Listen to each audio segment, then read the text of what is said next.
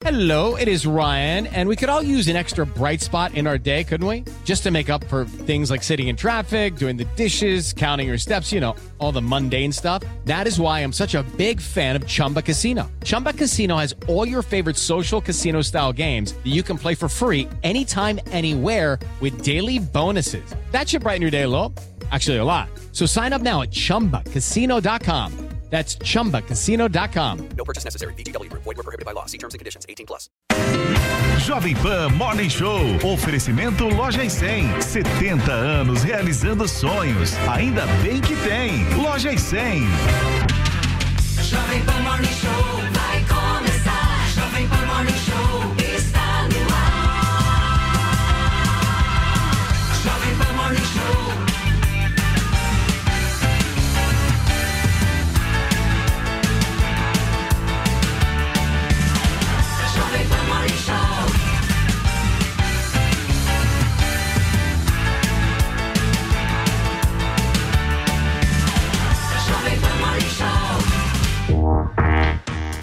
Fala, minha excelência, bom dia para vocês todos que nos acompanham aqui na Jovem Pan News. Tudo certo? Como é que foram de final de semana? São 10 horas e 1 minuto. Em ponto, tá começando a sua revista eletrônica favorita aqui da programação da Jovem Pan News. E com uma novidade: hoje o programa não termina às 11h30 da manhã, não. Até o meio-dia, a partir de agora, mais meia hora de morning show na programação da Jovem Pan News. Contando muito com a audiência e com a companhia de todos vocês. Então, vocês estão aí nos acompanhando, estão achando que a agenda de vocês com a gente vai até às 11h30? Nananina não, até meio-dia, hein? E olha só, gente, no programa de hoje, a gente vai traçar a expectativa para o início da campanha eleitoral de amanhã.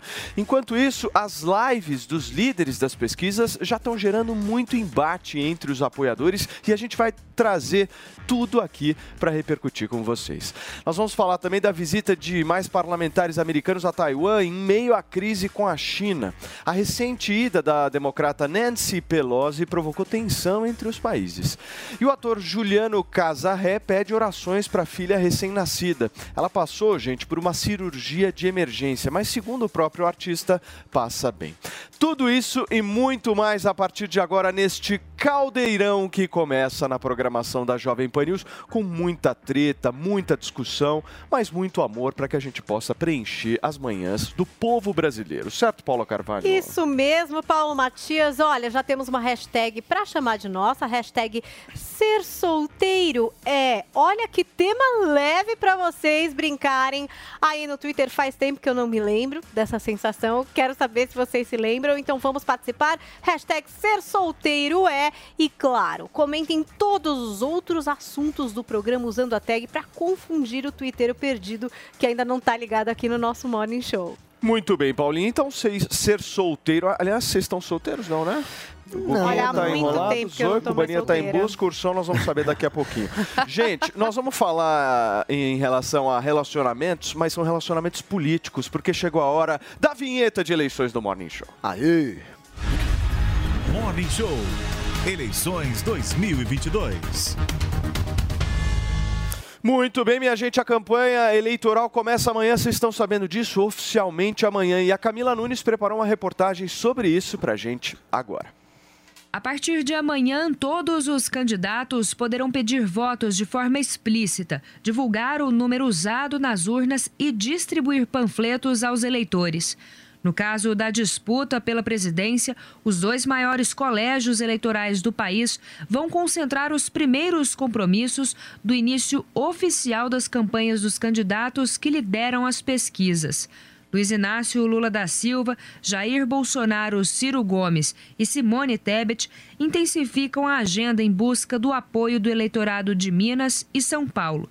Lula escolheu São Bernardo do Campo, reduto histórico do PT no ABC Paulista, mas onde o partido perdeu força nos últimos anos para a largada do corpo a corpo. Às duas da tarde, o petista fará uma visita à fábrica da Volkswagen. O povo mais humilde, o povo mais necessitado vai ser cuidado. Porque é para isso que a gente tem que disputar a eleição. Não é para governar, é para cuidar do povo. Até sábado, Lula terá pelo menos mais três eventos na capital paulista e em Belo Horizonte. A mulher de Lula, a socióloga Janja, é presença mais do que certa nas agendas, uma forma de atrair o eleitorado feminino. O mesmo movimento deve se repetir na campanha à reeleição de Jair Bolsonaro. A primeira-dama, Michele, está cada vez mais presente nas aparições do presidente, sobretudo junto aos evangélicos. A pessoa mais importante aqui, se é que sou eu, não sou eu, é a dona Michele, de um casamento realizado pelo Silas Malafaia. E eu me lembro muito bem das suas palavras até hoje. O casamento é realmente uma realização para um homem e uma mulher e nós queremos que isso continue sendo assim. O primeiro compromisso de Bolsonaro será em Juiz de Fora, cidade na zona da Mata Mineira, onde ele foi alvo de um atentado à faca na campanha de 2018. Bolsonaro discursará no centro do município às 11 horas da manhã. Antes, ele participa de uma motociata. Já Ciro Gomes, do PDT, inicia a busca por votos em São Paulo. Ao lado da mulher Gisele Bezerra, Ciro deverá fazer corpo a corpo com eleitores. O local ainda será definido. Nos últimos dias, Ciro tem intensificado a divulgação da proposta de criação de uma renda mínima. Acredite, meu irmão, a nossa dificuldade para chegar lá, todo mundo vê na cabeça, a gente tem humildade para fazer. Ela não é maior do que a sua, sabe, que está sofrendo aí o desemprego, a violência, que está sofrendo a humilhação da, do SPC. Portanto, acredite em você mesmo. Vamos mudar o Brasil, está na sua mão. A campanha da senadora Simone Tebet, do MDB, bate o martelo nesta tarde sobre a estratégia para o início da campanha. O primeiro grande evento da chapa, formada com a também senadora Mara Gabrilli, do PSDB, será um comício na capital paulista no sábado. A força do PSDB é, do, do, em São Paulo vai fazer, vai dar a capilaridade que nós precisamos para sermos conhecidos no, no estado inteiro, especialmente no interior. Além de Tebet, Lula, Bolsonaro e Ciro, também estão na disputa pela presidência Felipe Dávila do Novo, Léo Pericles do União Popular, Pablo Marçal do PROS, Roberto Jefferson do PTB, Sofia Manzano do PCB, Soraya Tronic do União Brasil, Vera Lúcia do PSTU e constituinte Eimael do Democracia Cristã. Paulinha, e neste final de semana nós tivemos novamente a Batalha das Lives entre Lula e Bolsonaro. Eu quero saber de você o seguinte: quem ganhou? Ah, é vocês que vão decidir hoje aqui no Morning Show. Olha, porque o Lula participou de uma transmissão com o deputado federal André Janones. O Bolsonaro esteve em um podcast do jornalista Rica Perrone, o cara a tapa. Bom, no sábado as transmissões começaram com uma diferença de cerca de 30 minutos mais, permaneceram no ar simultaneamente, o que gerou comparativo entre os apoiadores de cada um dos candidatos. Né? A deputada Carla Zambelli postou prints das lives com as suas audiências. Então, live de Lula, 17.700 pessoas. A de Bolsonaro, 360 mil. E escreveu, sem mais né? Os números falam por si ali para Carlinha. Em outras publicações, a Zambelli seguiu divulgando prints da audiência da live do Lula, que nas imagens compartilhadas variou entre 17 mil e cerca de 20 mil espectadores simultâneos. Então temos aí esses prints mostrando também que Carla estava nas lives mesmo. Teve gente que printou e ela estava lá de fato. Como comprovou o próprio André Janones, que ainda fez ali um tweet dizendo o seguinte, ó, tá perdoada, Carlinha, a gente te entende, não dá mesmo para deixar de assistir ao maior líder da história política desse país, dando um show de comunicação e de sensibilidade em uma live para assistir a um bandido miliciano qualquer vomitando besteira. É, e o Janones também no dia seguinte fez uma linha de tweets dizendo o seguinte, vamos ver se vocês concordam com ele. Ele disse assim, ó: "Esse é o comparativo das lives realizadas ontem no Facebook por Lula e por Bolsonaro. Pelo visto, o bicho não é tão feio quanto pintaram. E bolsonarismo entende bem menos de rede do que imaginávamos. Eles desconhecem questões básicas, como, por exemplo, Aí tem o print dele, né? São as duas lives, mas lives feitas no mesmo horário, no mesmo dia e no Facebook. Uma dele e uma no perfil do Bolsonaro. A do Janones com Lula somando um milhão de visualizações e a do Bolsonaro com o título de Marcha para Jesus, que soma ali 137 mil visualizações. Aí o Janones diz o seguinte: um que o fato das visualizações serem simultâneas ou finais não faz diferença. O importante é o conteúdo chegar a quem deve chegar. Dois, cada rede tem suas métricas, portanto, não se compara números de redes distintas. Live de Face você compara com live de Face, live de YouTube com live de YouTube e assim por diante. Três, disse o Janones, a comunicação do centro e da esquerda é mais descentralizada o que mostra um viés democrático e menos ditatorial. Ontem, por exemplo, milhares de páginas no Face fizeram a transmissão da live, levando a mensagem com menos alarde, porém com mais efetividade. E aí ele diz assim: Bolsonaro e companhia são uma tragédia em comunicação, em inteligência e em capacidade de convencimento. E eles sabem disso, por isso tentam emular uma falsa realidade. É a máxima segundo a qual uma mentira dita várias vezes se torna uma verdade. Fecha Janones nessa thread dizendo assim: vamos replicar a verdade, fazer nossas ideias chegar em cada canto desse país e expurgar de vez esse mal, porque como vocês podem ver, o diabo é menos feio do que pintam. Eu não quero causar nenhuma polêmica aqui nesse programa, mas eu fui lá dar uma espiada no podcast do Rica com Bolsonaro para saber como é que estava o número nessa manhã e estava chegando a 5 milhões de visualizações. Só trazendo essa info aqui, não sei, agora vocês quem vão decidir aí. Você só quer ver entendeu o circo quem pegar é que fogo, ganhou? né, Paula Eu Carvalho? só venho com prints e números aqui, entendeu? Eu tenho um ponto importante aqui. Ursão, eu vou passar para você essa porque eu quero que você possa me explicar.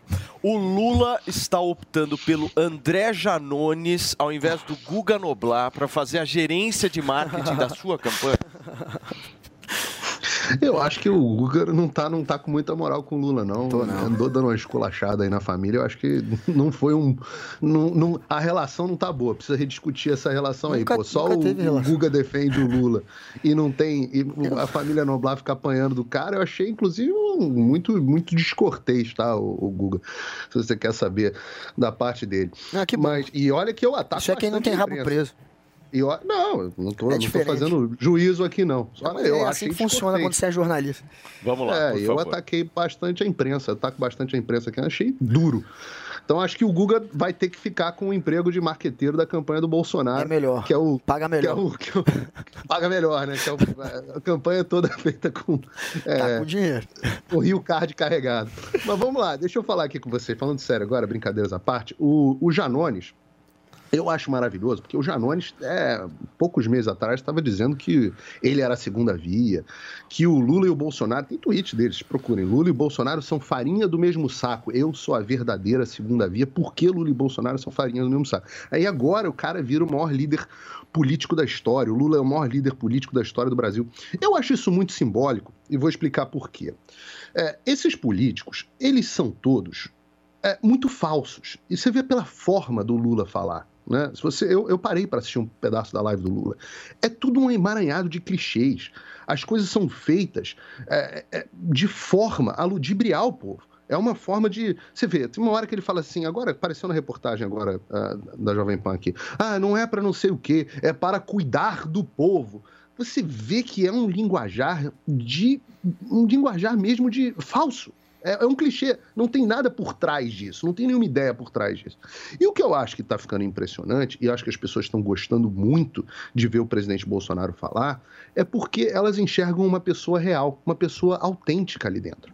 Então, isso e isso, o, o real e o autêntico, as pessoas estão carentes disso. As pessoas estão cansadas da sociedade do Duda Mendonça, da sociedade do João Santana, da sociedade do marqueteiro. Elas querem o real. E o que, que esses podcasts onde o presidente Bolsonaro fica três, cinco horas, o que, que elas mostram? Elas mostram uma pessoa como ela é. Uma pessoa real, uma pessoa de verdade.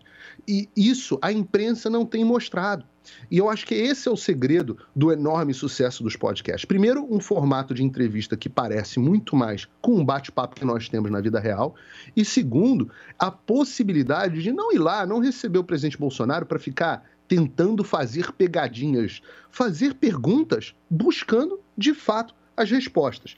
E eu acho que isso mostra a diferença. Essa brincadeira de comparar a audiência que teve uma com outra é, é- é desproporcional. É claro que a audiência das lives com o Bolsonaro são- é muito maior. E eu não acho que seja necessariamente que o Bolsonaro tem mais eleitores. Isso não, não- não é verdade, não faz sentido do ponto de vista de ciência política. Eu acho que é porque o Bolsonaro é um personagem muito mais interessante de ser entrevistado. Os eleitores do Lula não querem ouvir o Lula falar. Ninguém quer ouvir o Lula falar. O Lula não tem nada para falar. Isso é um, isso é um, é um, um emaranhado de clichês. Agora, o Bolsonaro é interessante. Ele fala sobre futebol, ele faz brincadeira. Ele é gente como as pessoas ah, brasileiras comuns. Perfeito. Cubaninha, como é que você viu essas fake news aí do final de semana? Porque foram várias. É, te- teve a do Guilherme de Pádua e teve a do auxílio emergencial, né? Que Foi. falaram que vai acabar esse ano, sendo que o Bolsonaro já deixou claro que caso ele vença a eleição esse ano, vai É, a live renovar, do Lula foi renovar ano que né? vem. Foi pra isso. É, pois é. Eu esse. noto aí, Paulo, um pouco de desespero. Mas, ao mesmo tempo, eu vejo o trabalho brilhante que a comunicação do Bolsonaro vem fazendo. Eu não sei se é, uma, é um novos assessores ou se são os mesmos. Agora, uma coisa é fato. Está fazendo o maior sucesso essa ideia aí de ir em podcasts com grandes audiências, de conversar com outro público, porque o Rica Perrone, ele é considerado uma pessoa de centro. Ele tece críticas a- ao Bolsonaro. Eu acho que ele é uma ao Lula também. direita, o Rica. Não, Mas tudo não, bem, ele é acho mais... que ele é crítico, ele é Não, mais ele livre, é crítico, assim. ele não é um Ele não é- bolsonarista como outros youtubers são, que se declaram bolsonaristas e apoiam tudo do governo. O Rica não, o Rica já É. teceu várias críticas ao governo Bolsonaro. E o público dele, muitos, são anti-bolsonaristas, não gostam do Bolsonaro. E vejo comentários hoje falando assim, olha, tive a oportunidade de assistir ao podcast, porque eu adoro ler comentários, conversar com pessoas tete a tete, para ver, né, o, o que eles estão falando, o retorno dessa, dessa live aí, dessa conversa.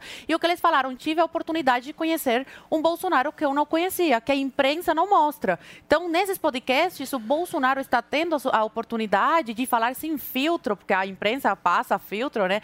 É, Vários filtros aí para chegar ao povo, só que eles querem que chegue, tudo pela metade, recortado. Bolsonaro tem a oportunidade agora de falar, né? O que está fazendo, quais foram as dificuldades do seu mandato, por que não conseguiu fazer outras coisas que estavam aí no seu plano de governo em 2018, o que vai acontecer, o que ele vai fazer de diferente caso vença a eleição. Tem- então ele tem a oportunidade aí de conversar diretamente, não só com o Rica, como com toda a audiência e não passar pelo filtro aí da imprensa. Por isso é o desespero da esquerda de inventar que o Bolsonaro foi almoçar com o Guilherme de Pádua, de falar que o Bolsonaro vai acabar com o auxílio logo, logo após a eleição. São fake news que eles estão espalhando porque a água está batendo na bunda. Eles estão vendo aí o sucesso que o Bolsonaro está fazendo e que está saindo da sua bolha. Ele não está falando só com a bolha, como em 2018, por exemplo. Agora não, agora ele está expandindo, está dando a cara a tapa, está conversando com o Rica, está conversando com, com o outro, esqueci o nome agora, do Flow. Como O é nome? Igor. O O Igor. Igor. E o Igor, que não é bolsonarista também. Então você vê que ele não está só conversando com o youtuber Sim. que está lá apoiando ele sempre, que apoia todas as pautas. É, é isso que precisa atualmente o Brasil. O brasileiro que está indeciso, e já tem os bolsonaristas que vão votar no Bolsonaro, aconteça o que acontecer. Tem os lulistas que vão apoiar o Lula, aconteça o que acontecer. Pode ser preso, pode ser acusado, pode comprovar que, que roubou, enfim. A pessoa vai apoiá-lo. E tem aqueles que estão em dúvida. Será que vale a pena votar no Bolsonaro? Tem muita desinformação a respeito da pandemia, de- do, do- dos feitos do Bolsonaro durante a pandemia, se ele de fato mandou dinheiro para os estados. Tem muita desinformação. A inflação, que agora está caindo bastante, né? a menor da América Latina. Mas mesmo assim, os produtos, estava falando para Paulinha, continuam caros. E aí as pessoas eh, começam com esse discurso simplista de falar: não, é tudo culpa de quem está no poder do Bolsonaro. Então, o Bolsonaro, vindo a, a- a público falar sobre essas coisas, tem a oportunidade de explicar de forma simples, né, para a grande massa, de que não depende só dele, de que ele está fazendo a parte dele, mas um problema global, não só da pandemia, do isolamento social, mas também da, da guerra com a Rússia, a Ucrânia. Olha só, turma, eu chamei o VAR aqui, Paulinha. Chamou o Peguei e VAR? chamei o, o VAR resolve. Eu acho que é importante sem ter o VAR O aqui. VAR resolve, porque Zoe Martinez fez a afirmação: Rica Perrone é de centro. E eu fui perguntar a ele. Você mandou um zap? Mandei pra O ele. Paulo gosta de treta. Mandei pra ele o seguinte: Rica Perrone, bom dia. Você é de centro? E ele mandou assim: Sim, centro-direita. Aí eu perguntei pra ele assim: E o que é isso? Não sou conservador nos costumes, mas sou liberal na economia. E sou fã do Morning Show. Não sei onde isso me coloca. Um beijo, Rica Perrone, nós somos seus fãs aqui. Fala, Guguinha, quer dizer, tirando o Guga, fala. É, olha, o papel do jornalista, pelo menos do jornalista que quer investigar, que quer fiscalizar o poder, não daquele que faz o papel de assessor de imprensa, que tem outros papéis também que o jornalista pode cumprir, mas o do jornalista que é crítico, que fiscaliza, é fazer exatamente o oposto do que tem sido feito nesses podcasts. O podcast, como fala o Ursão, está sendo um local onde o Bolsonaro está recebendo aquelas perguntas sem pegadinha, onde ele fala o que ele quer. E aí ele está tendo espaço exatamente para fazer aquilo que um jornalista jamais deixaria ele fazer, que é contar diversas fake news, que é fazer ataques a adversários sem que haja uma oposição, sem que haja uma verificação daquilo que ele está dizendo. É muito fácil você ir para um ambiente desse. É muito gostoso você ficar quatro horas num ambiente onde você faz perguntas quase sem ser, é, de alguma maneira, que haja um contraditório, né? sem que haja uma oposição àquilo que você está dizendo, sem que alguém refute aquilo que você está falando, só com, com, com, alguém que concorde com aquilo. É óbvio que é muito bom você ficar num ambiente desse. E é isso que o Bolsonaro está fazendo, ele está optando por esse tipo de entrevista. O papel do jornalista é encher o saco de quem está no poder, independente de quem esteja lá. A gente não tem que ter um ursão de um político da gente atrás da gente, a gente tem que bater. Por isso que quando você apanha do Bolsonaro e do Lula, isso é um sinal de sucesso, é um sinal de que você está fazendo seu trabalho de jornalista, de que você não tem rabo preso. Mas, ô Guguinha, uma pergunta. Dá para encarar um podcast como algo jornalístico? Eu não encaro. Claro que dá. Tem Claro vários que podcasts não. que são acha jornalísticos. o Igor é jornalista? Olha, Flow? o Igor ele não precisava fazer exatamente. Ele poderia pri- primeiro Tem ter um co cobrar isso jornalista um com cara, ele. Não dá é pra você ficar cinco horas deixando o Bolsonaro espalhar um monte de cascata, tipo o PT ligado ao PCC, é, é, o PT quer fechar a igreja. Aliás, essa é a nova mamadeira de piroca do momento, né? A nova cascata que está fazendo com que os evangélicos, uma parte dos analistas políticos dizem que os evangélicos estão acreditando nisso. Isso explicaria é, um, um- uma- um crescimento dele nesse eleitorado que tem acontecido nas últimas semanas. Mas a gente não pode permitir que um político tenha cinco horas para jogar o que quiser ali sem ser refutado. Não interessa se é só um podcast. Uai, é liberdade um de presidente, é um candidato, é alguém que tem poder, é alguém que a gente sabe que, a- que nesse momento está pedindo votos, está sendo avaliado pela população, ele está ali sem nenhum tipo de oposição. Eu acho que tem que ter, independente de ser um podcast. Seguinte, turma, eu vi que o Paulinho pediu, o Zoe pediu, mas antes eu preciso dar um recado importantíssimo para você que nos acompanha aqui na Jovem Pan News. São 10 horas e 22 minutos e eu tô aqui junto com o Andrade. Andrade, no passado, era cabeludo. Eu não sei o que, que aconteceu. Você pode me explicar, querido? É o seguinte, Eric me desafiou ao vivo a cortar o cabelo baixinho, usar o Hervik e medir quanto cresce em 30 dias. Você tá brincando? Isso é um teste que você É fez? teste, você deu a exatamente. raspada. Dei uma raspada, estamos usando o Hervik todos os dias e vamos medir em 30 dias para ver quanto cresce o Você cabelo. tá querendo fazer esse teste porque Ah. o Hervik, ele acelera em três vezes o crescimento. Isso, é esperto exatamente. pra caramba, né, Exatamente. Andrade? 3 centímetros pode vir a crescer em um mês, Paulo. Agora eu entendi a estratégia. Tem estratégia. Tem estratégia. O normal é o nosso cabelo crescer um centímetro. Com o uso do Hervik, pode vir a crescer 3 centímetros. É por isso que eu cortei o cabelo baixinho e agora estamos usando o Hervik todos os dias. Em 30 dias a gente vai medir novamente o resultado. E quem tá em casa, Paulo, que tá com o cabelo ralinho, que tá com o cabelo sem força para poder crescer novamente, que tá com aquela entrada careca, ficando calvo, faz o mesmo teste. Pega o telefone agora, liga no 0800 020 1726, adquire o Hervik, que é uma tecnologia que faz o seu cabelo voltar a crescer até três vezes mais. Paulo, a dica que eu dou pro pessoal de casa, sabe qual que é? Qual? É o seguinte, é olhar no espelho, bem pertinho, porque o cara quando ele tá careca, a pessoa quando ela tá perdendo muito cabelo, ela olha de perto, o cabelo tá bem ralinho, tá bem clarinho, É. sabe? Tipo uma nuvenzinha de fio.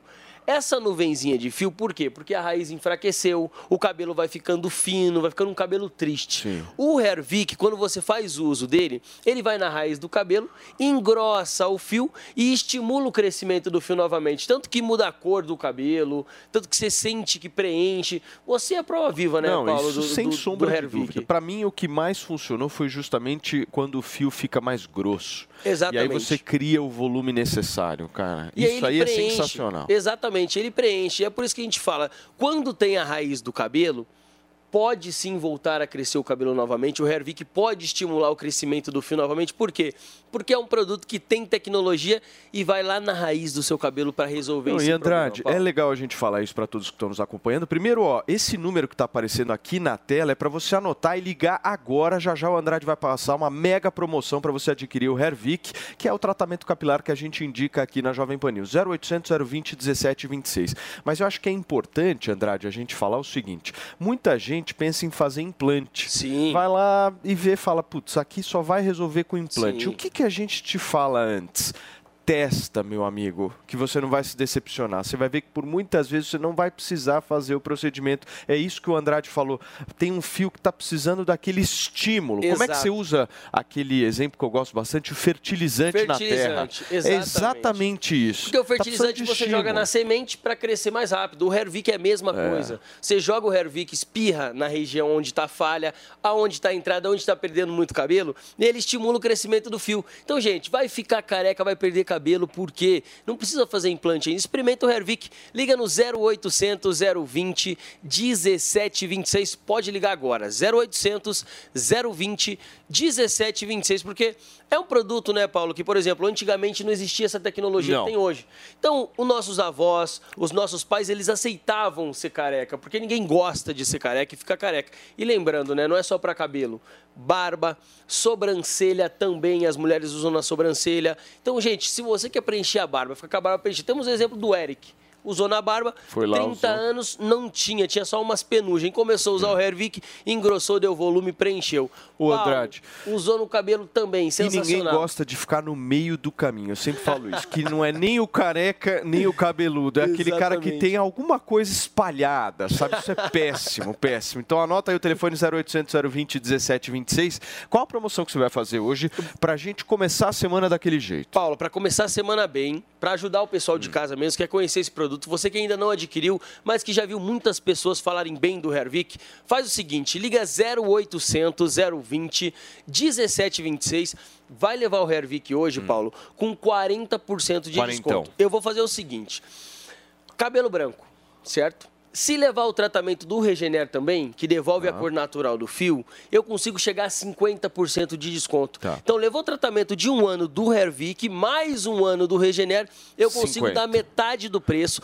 parcela a outra metade em 10 vezes sem juros, com entrega e ligação gratuita, Pra gente. todo o então, Brasil. Até que horas? pegar o telefone e ligar agora, 0800 020 1726. Vamos estender até 10h45, Fechou, 10h45. 15 então minutinhos, têm 17 minutinhos 18 aí. minutos, Isso. turma. 0800 020 1726 para adquirir o melhor tratamento capilar já promovido pela nossa Ervic, que é o Hervic, certo? Feitíssimo. Obrigado, certíssimo. Andrade. Abração para você. Valeu. Turma, vamos voltar aqui com a nossa discussão. A Zoe havia pedido, Paulinho havia pedido, por favor. Quem começa? Eu? Por favor. Não, Não, o não, é Guga. que eu, só um minutinho, só um minutinho que a Zoe havia pedido antes, só para complementar o raciocínio das lives, por N- favor. Não, é, respondendo o Guga, que já passou um pouco de tempo, mas ele falou, ah, é, o Bolsonaro está tendo essa oportunidade, esse espaço aí de conversar com pessoas que ninguém vai de fato e cutuca ele, faz perguntas incômodas e não fazem jornalismo. Tem que ter um jornalista É, não lá para rebate, né? cutucar. Ué, e com o Lula? Por que, que o Lula não dá entrevista para apanhar? Por que, que o Lula só dá entrevista para os amiguinhos dele? Como naquele podcast lá com os dois, que nem lembro o nome do ano Janones? passado. Não, outro, ano passado. Pode Pode pá. pá.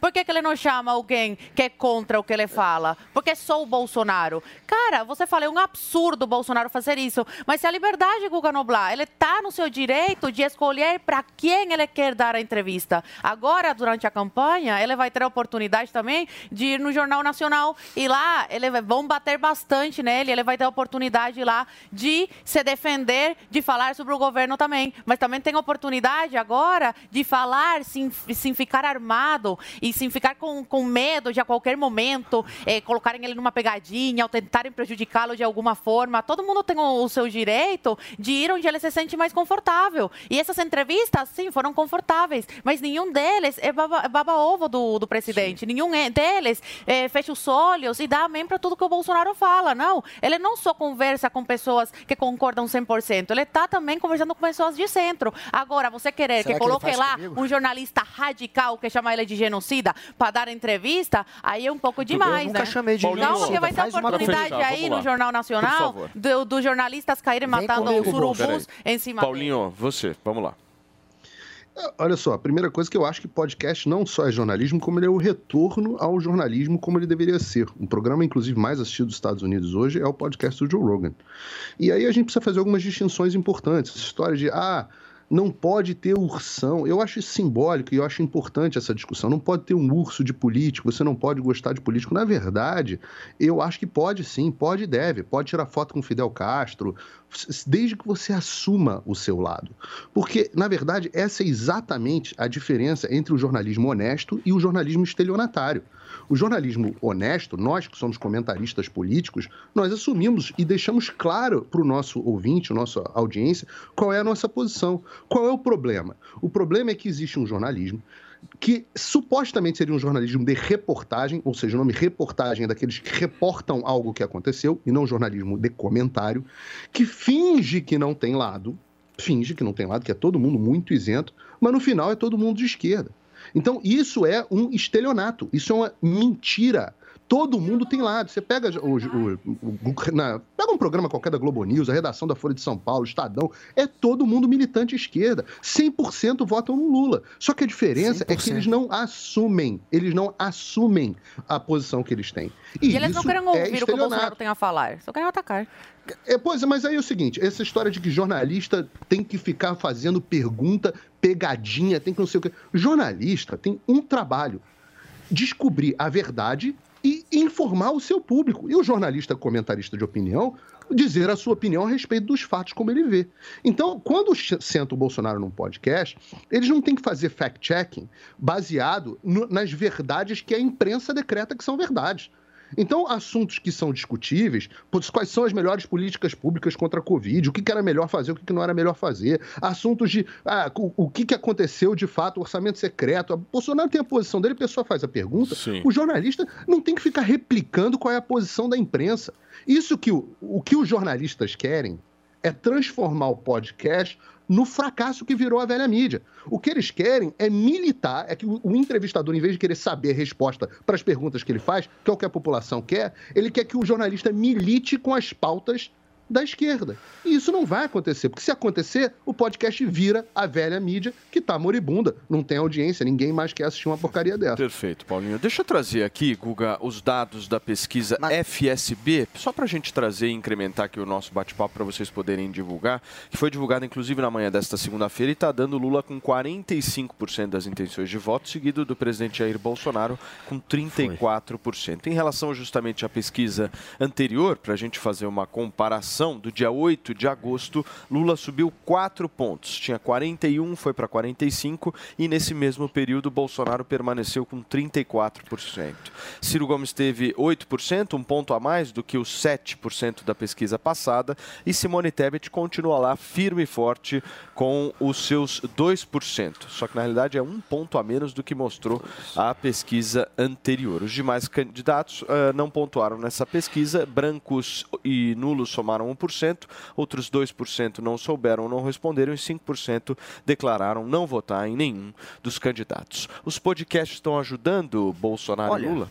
Esses são os fatos. Qual é o fato? O fato é o Lula tá largando de uma eleição, partindo de um início de uma eleição, com 45 pontos, 43 pontos, com mais de 40 pontos. Ninguém nunca conseguiu arrancar uma eleição com um número tão alto. Isso é significativo.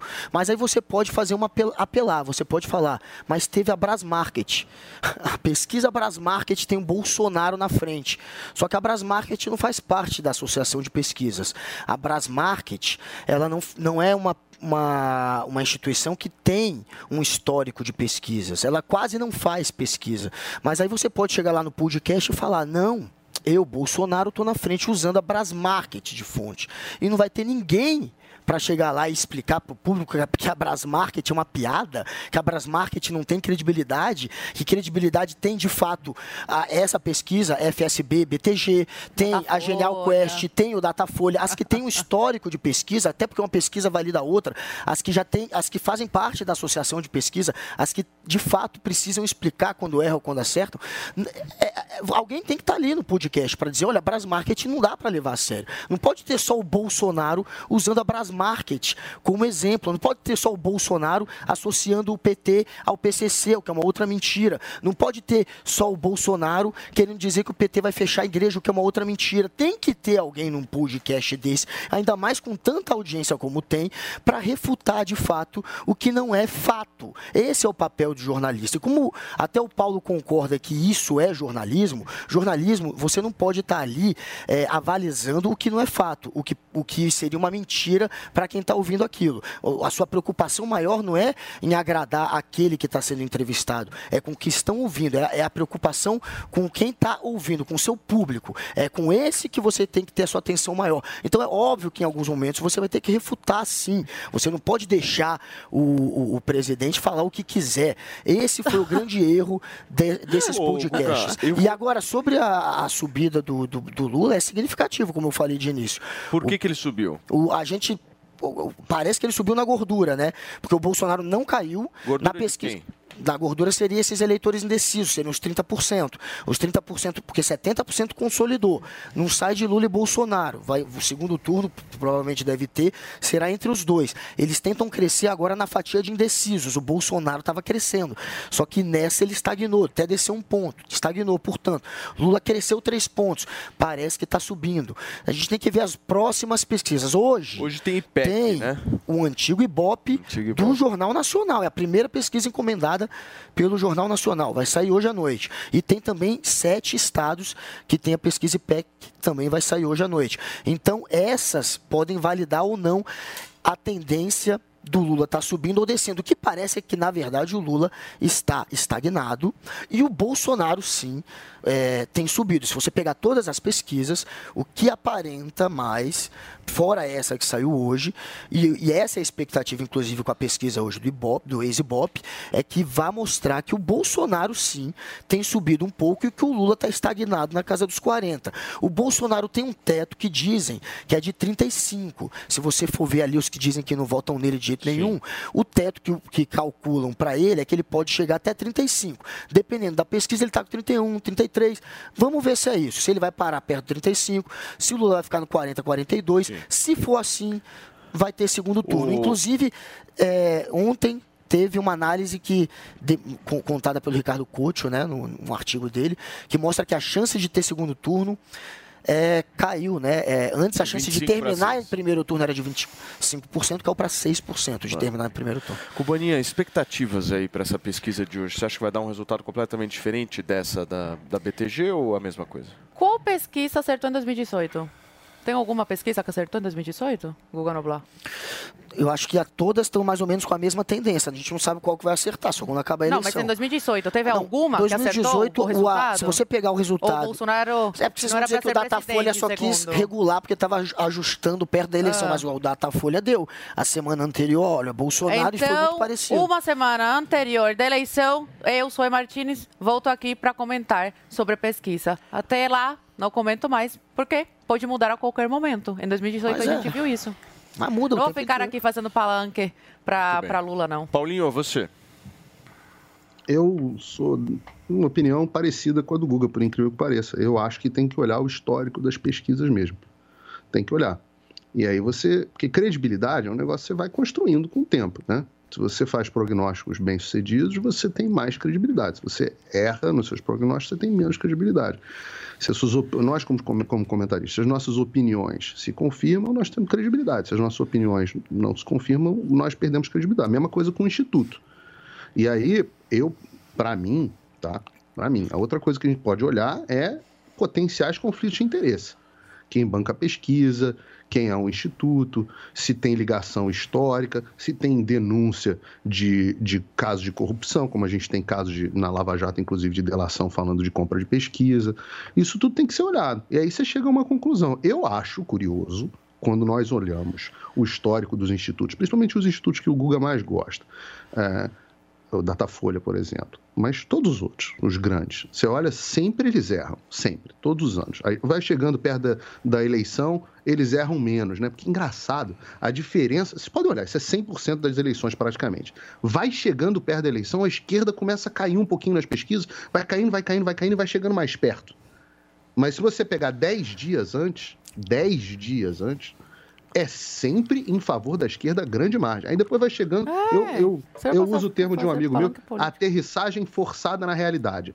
Vão mentindo, mentindo, mentindo, mentindo, vai chegando perto falando, precisamos mentir menos, senão o nosso instituto É. vai perder a credibilidade. Agora, sempre, sempre pro mesmo lado, sempre para a esquerda. Se fosse alternado, às vezes exagerassem para direita, às vezes para a esquerda, eu até falaria, ah, beleza, mas sempre erram para a esquerda. Eu vou dar um exemplo até para sair do Brasil. Aqui nos Estados Unidos, um instituto com uma- um dos maiores históricos, que chama YouGov, o Guga deve, até o Google deve conhecer, chama YouGov.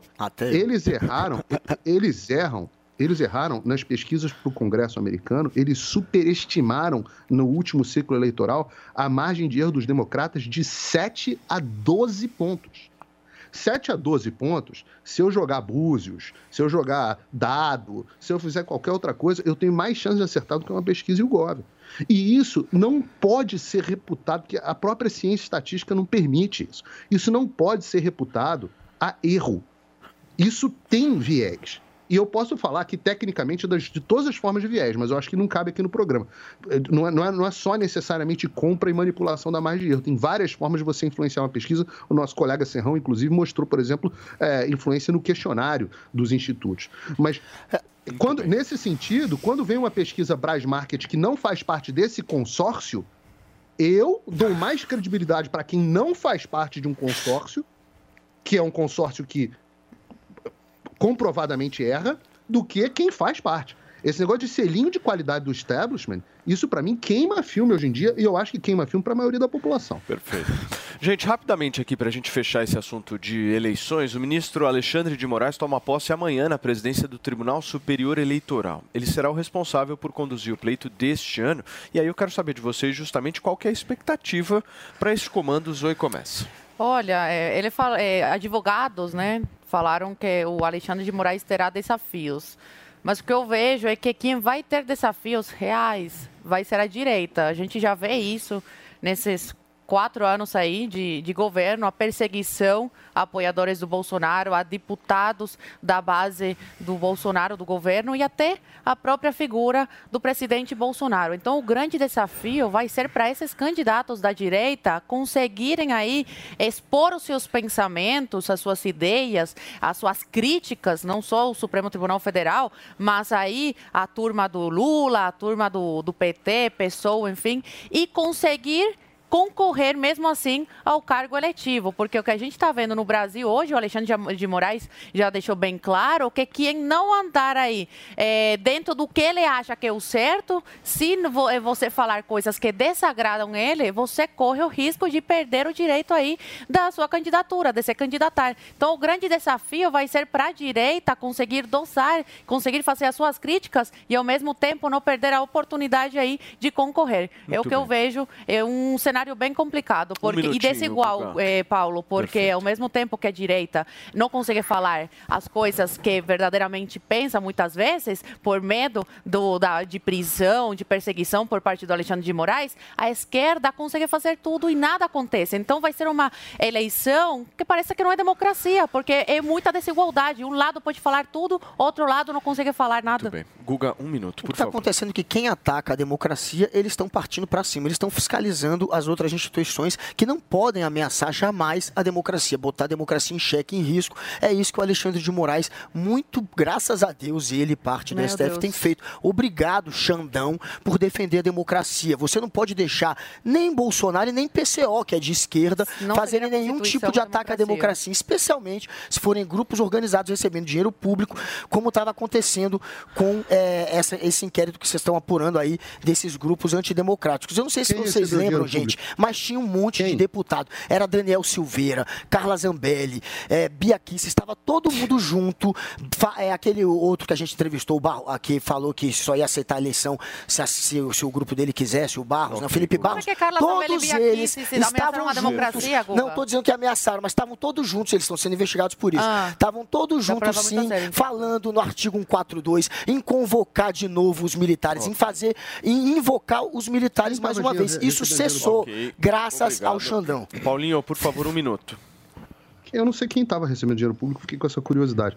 É, eu acho que o desafio do Alexandre de Moraes é que ele destruiu a própria credibilidade. Esse é o grande desafio. O, TS, o Alexandre de Moraes destruiu a sua própria credibilidade como magistrado e, e com isso, toda a credibil- credibilidade é, do, do STF e de boa parte do Poder Judiciário. E o TSE destruiu a credibilidade do sistema eleitoral brasileiro. E existe um problema hoje. Os brasileiros não confiam mais no sistema que é o alicerce da sua democracia. As pessoas falam que é o Bolsonaro que destrói o Bolsonaro, o Bolsonaro que levanta as críticas. Mas não é, é- isso, isso é um problema grave de entendimento do que está acontecendo. Porque toda teoria conspiratória, as verdadeiras ou não, elas crescem na sombra de explicações maldadas, de falta de transparência. Então, quando as pessoas querem entender, por exemplo, por que, que não quiseram, com, tantas, com tanto afinco, aprovar um sistema que todo mundo entende que era um comprovante e um- uma, uma forma de verificação do seu voto eletrônico, como qualquer sistema eletrônico tem, as pessoas ficam desconfiadas. Quando vem alguém indo fazer, como o Barroso foi fazer, lobby no Congresso pelo voto, ah, pelo voto contra o comprovante do voto impresso, depois, quando vem essas pessoas vão lá e mentem no exterior e são pegas na mentira, as pessoas vão desconfiando. Quando elas veem as Forças Armadas sendo convidadas, aí quando as Forças Armadas querem participar, eles meio que desconvidam, botam para fora. Quando elas não querem re- responder as perguntas que o público de fato tem, e quando o consórcio da imprensa cala a boca e vem pessoas como o Guga, que tem uma posição política clara contra o Bolsonaro, e- e- e simplesmente agradecem ao Alexandre de Moraes, não tem nada que descredibilize mais o Supremo Tribunal Federal, o TSE, o Alexandre de Moraes e o sistema eleitoral brasileiro do que esse tipo de coisa. Não há nada que eu possa dizer, o Bolsonaro possa dizer, ou qualquer um possa dizer que destrua mais a credibilidade do que esses indivíduos. Muito bem, queridos, eu vou fazer o seguinte: nós vamos para um rápido intervalo comercial, são 10 horas e 46 minutos, e na volta tem repercussão no Morning Show da visita de cinco parlamentares americanos a Taiwan, na China. O bicho tá pegando por lá, tem polêmica e a gente já volta.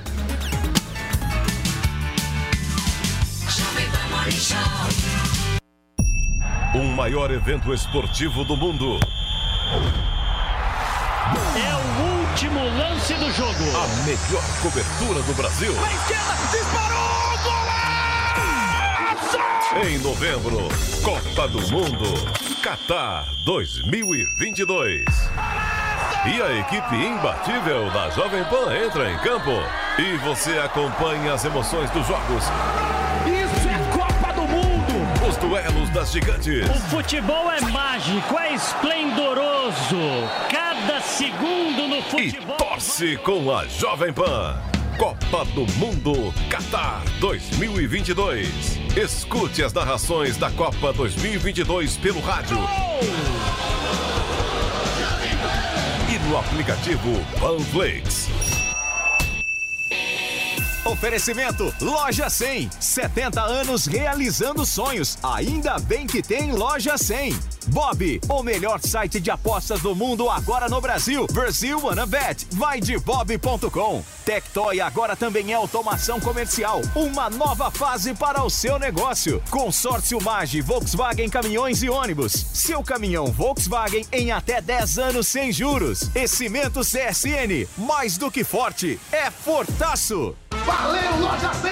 O carnezinho das lojas 100 é o crédito mais fácil, mais rápido e barato, porque tudo é resolvido nas lojas. É sensacional. No carnezinho das lojas 100, você pode comprar sem entrada com até 50 dias para começar a pagar. Pode escolher o dia do vencimento ou adiantar o pagamento e ganhar desconto. Pode pagar em qualquer filial das lojas 100 e assim conferir as novidades e aproveitar as promoções. Carnezinho é nas lojas 100. Há 70 anos tem alguém, ainda bem que tem loja 100. Olá, mulheres positivas! Eu, Fabi Saad, recebi duas das estrelas do Team Music Mulheres Positivas, Ludmilla e Larissa Luz. Você perdeu? Confere aí o nosso papo. Você sempre teve essa energia? As pessoas, quando você era criança, comentavam que você tinha uma energia diferente? Sim, sempre tive energia de arrastar, de levantar as pessoas por conta dessa energia, assim, de carregar todo mundo. Da escola foi pro palco, pro mundo e agora tudo quanto é lugar. E quando você era criança, você já se imaginava onde você tá? Eu só queria cantar quando eu comecei. Você sempre cantou? É, eu, sempre cantei na minha casa e tal. E eu imaginava eu cantando nos pagodes ali de Caxias, que é da onde eu vim, a galera cantando comigo e tal. Eu não imaginava que eu ia pra televisão, que ia gravar filme, que ia virar isso tudo, sabe? Eu só queria cantar, que era meu sonho, e veio tudo isso junto com o sonho. Foi melhor do que eu imaginei. Eu sempre tô querendo fazer alguém feliz. Independente do meu estado emocional, eu sempre tô querendo fazer alguém feliz, sabe? Eu acho que é por isso que eu carrego essa energia de, de mexer com as pessoas. Eu sempre tô querendo mexer com as pessoas, mas assim, de uma forma positiva, sabe? E aí, gostou? Então baixe o Panflix e assista a entrevista completa. É de graça. Oferecimento TIM. TIM e Mulheres Positivas. Um app com oportunidades para você. E Huawei. Há 24 anos no Brasil. Parceiros no presente, parceiros no futuro. Informação e opinião. Jovem Pan News. Vista, tanto nos Estados Unidos quanto em Taiwan. Foram, foi muito, foram os dois lugares que melhor viram a visita dela. Ela conseguiu, inclusive, um apoio super, suprapartidário. Muita gente dentro do Partido Republicano, exceto Donald Trump, eh, gostaram da visita. O Trump falou mal. Trump falou que ela está dando a desculpa que a China Paulinho, só antes de você iniciar o teu comentário, deixa eu receber quem está nos acompanhando através da Jovem Pan. São 10 horas e 50 minutos. A gente está iniciando aqui uma análise da visita de mais cinco parlamentares ao Taiwan, logo depois da visita de Nancy Pelosi, que a gente trouxe aqui na semana passada. Agora, mais cinco parlamentares resolveram ir novamente ao Taiwan e o Paulinho Figueiredo está iniciando o comentário dele a respeito disso. Vamos lá. Pois é, então, é, além dos. Além da. A Nancy Pelosi fez essa visita, pegou muito bem com muita gente, inclusive dentro do próprio Partido Republicano, pegou bem no eleitorado, eles enfrentam todos é, eleições esse ano na Casa dos Representantes, né? Que é a casa que a Nancy preside, a nossa Câmara dos Deputados aqui nos Estados Unidos. E aí, é, o- só não pegou bem com Donald Trump. Donald Trump disse que eles pegaram a desculpa que, é, é, que eles deram a desculpa que a China estava querendo para fazer alguma coisa, mas no final das contas a China não fez nada. Fez exercício militar, falou que não vai mais participar de uns acordos climáticos aí, que ninguém está nem aí, na, nunca na, na China teve nem aí para isso mesmo, e a vida que seguiu. Aí a Nancy Pelosi fez o seguinte. Ela, depois de ter feito esse show super bonito, ela vai e dá uma declaração dizendo que a China é essa mesma China onde a internet não é, é censurada, onde minorias é, religiosas são perseguidas, onde, bom, enfim, nós sabemos todas as violações de direitos humanos que acontecem na China. Nessa mesma China, ela falou que a China era uma das sociedades mais livres do mundo. Aí virou uma chacota no, no país inteiro, ela meio que desfez tudo que tinha feito.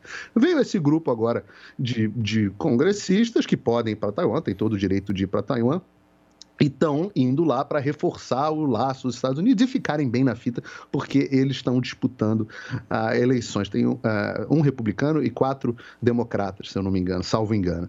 E aí, no final das contas, isso faz parte do conceito do que os Estados Unidos chamam de ambiguidade estratégica nas relações com Taiwan. Ao mesmo tempo que os Estados Unidos dizem que Taiwan não é, é, um país, que a única China que existe, é só, só há uma China, né?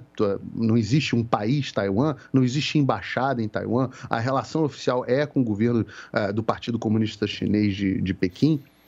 Os Estados Unidos vão lá e tem um escritório, um instituto que faz às vezes de embaixada, um escritório de representação comercial, mandam eh, chefes de Estado, falam publicamente sobre a soberania de Taiwan, eh, vendem armamentos e garantem a segurança de Taiwan, impediram durante três vezes que, que- que a China invadisse Taiwan, fazem exercícios no Estreito de Taiwan para impedir que a China chegue perto.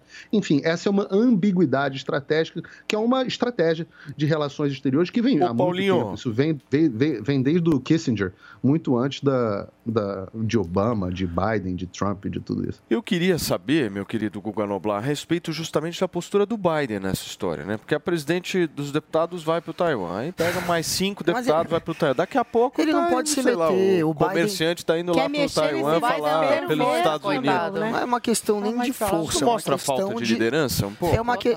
Você não. Um é o poder executivo, o outro é o poder legislativo. Ela é a chefe de um poder. Ele não, ele não, não tá acima dela só porque ele foi eleito pro executivo. A gente tem essa imagem, como se o executivo fosse um rei. E não é assim que funciona uma democracia. Ele não pode interferir no direito dela. Se ela quiser ela vai. Ele poderia, como ele fez, é, ele fez um tipo de pressão, ele poderia sugerir que ela não fosse como ele fez. Ele fez essa pressão, não vá. Os militares sugeriram que ela não fosse. Mas ninguém pode proibi-la. E ele não pode fazer mais do que isso. É assim que se comporta um democrata, é assim que se comporta um presidente. Ninguém está acima de ninguém. E essa visita, a pergunta que fica é: o que, que isso traz de positivo para o mundo e para os Estados Unidos?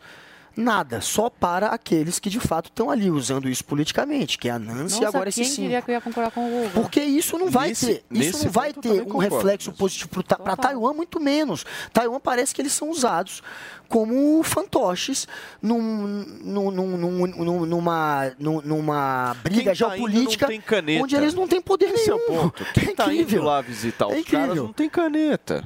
O que- mas essa situação, o caneta. complicado dessa situação, que o que está gerando isso? Esses exercícios militares que teriam cessado, mas que voltaram a acontecer agora por causa dessa nova visita, e dizem que isso vai escalar. Não é tão simples Esquenta de que, olha, acabou, só são exercícios militares. Eles já estão ensaiando como é que seria você cercar de novo a ilha de Taiwan para você. é, anexar novamente Taiwan à China, eles estão fazendo um exercício que eles não poderiam, eles não tinham justificativa para fazer. Eu concordo com o Trump.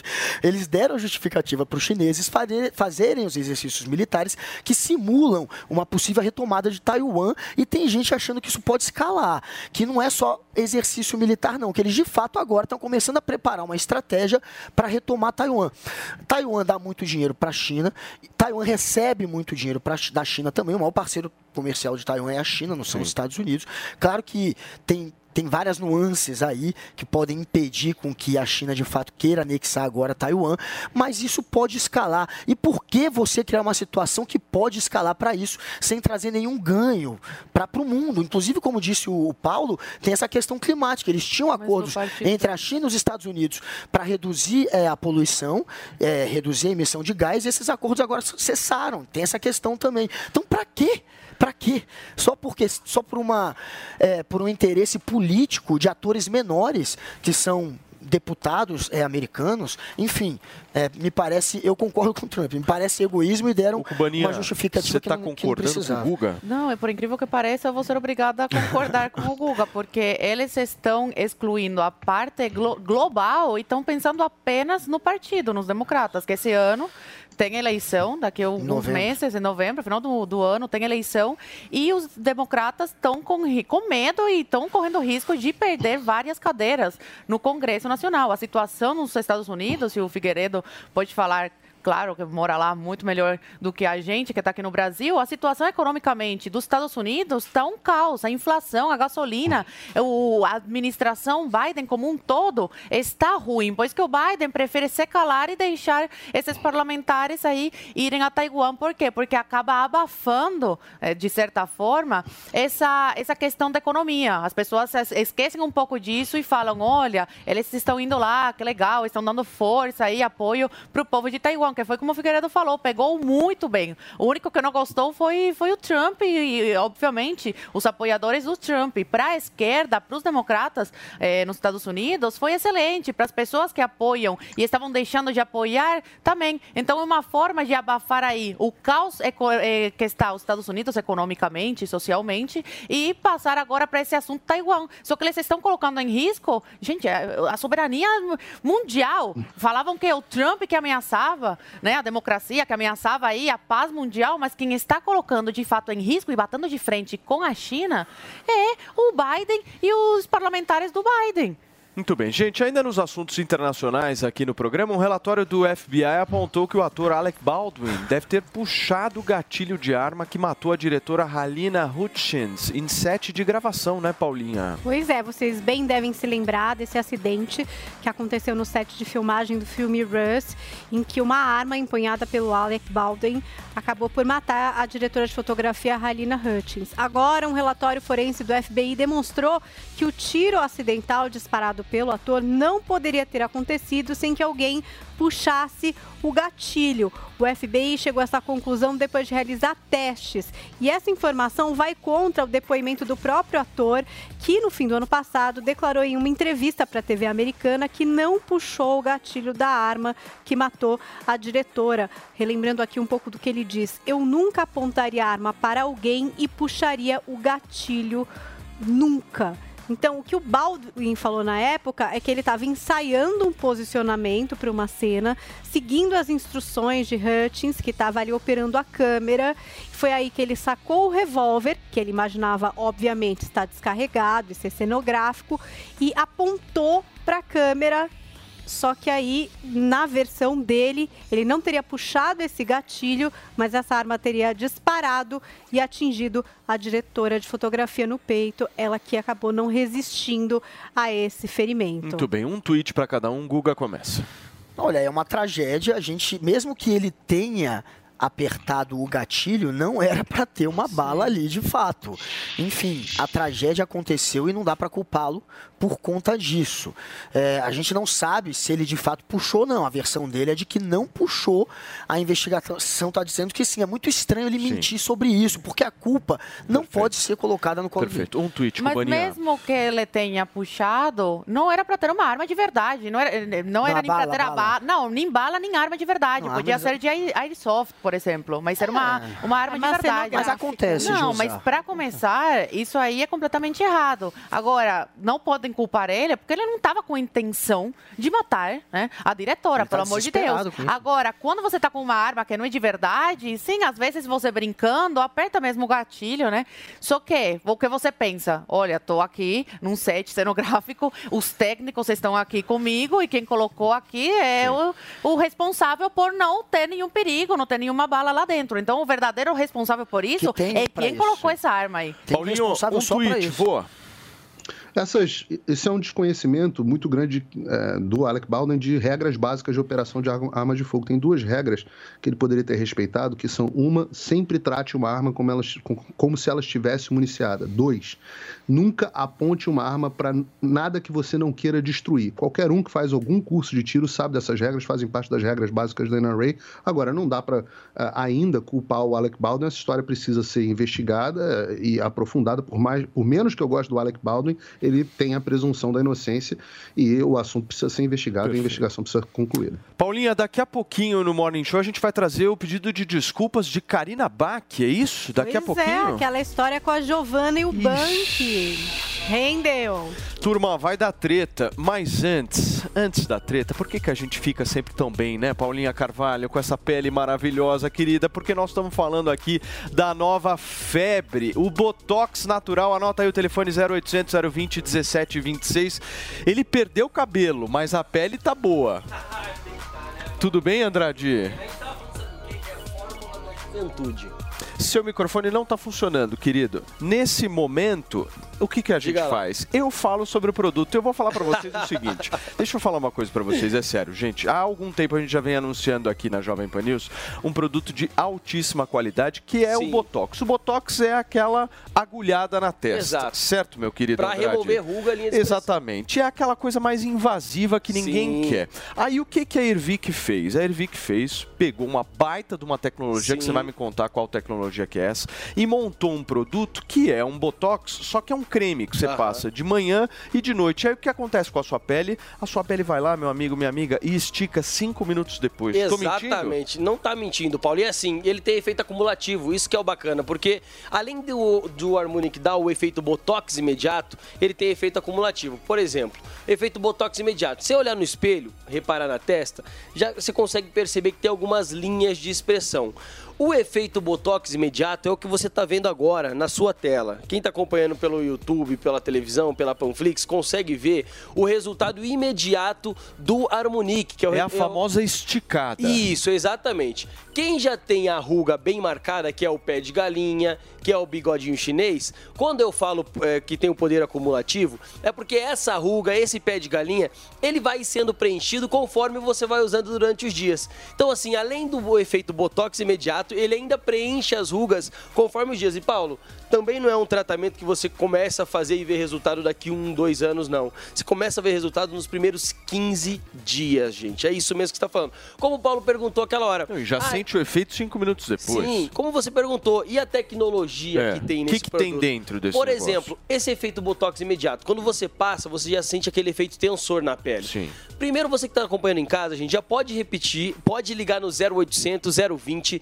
1726. Liga agora, 0800 020 1726. É muito importante a gente deixar bem claro que esse efeito botox imediato ele vem através de uma substância chamada veneno de cobra, Paulo, que é famosíssimo. É isso tem- que faz a esticada. Exato. Tem premiação internacional essa matéria-prima, é muito bacana, é muito interessante essa matéria-prima. Sem contar que ele tem oito ácidos hialurônicos, tem seis antioxidantes, então assim, é um produto que cuida da sua pele, que dá efeito botox imediato. Por quê? A gente fez os estudos, descobrimos o porquê a pele envelhece mais rápido e o que, que acontece? O Harmonique, eles são dois produtos, é o Harmonique diurno, que é o branquinho, e nós temos o Harmonique noturno, que é o pretinho. Legal. Quando você levanta pela manhã e sai de casa, está exposto à poluição, você está exposto a, a- a todos esses malefícios tudo, do dia a dia que Não, prejudicam a nossa pele. né, Andrade, falando com a nossa audiência aqui de uma maneira bem clara, ninguém gosta de envelhecer e de principalmente ficar com um rosto, com uma Ninguém. face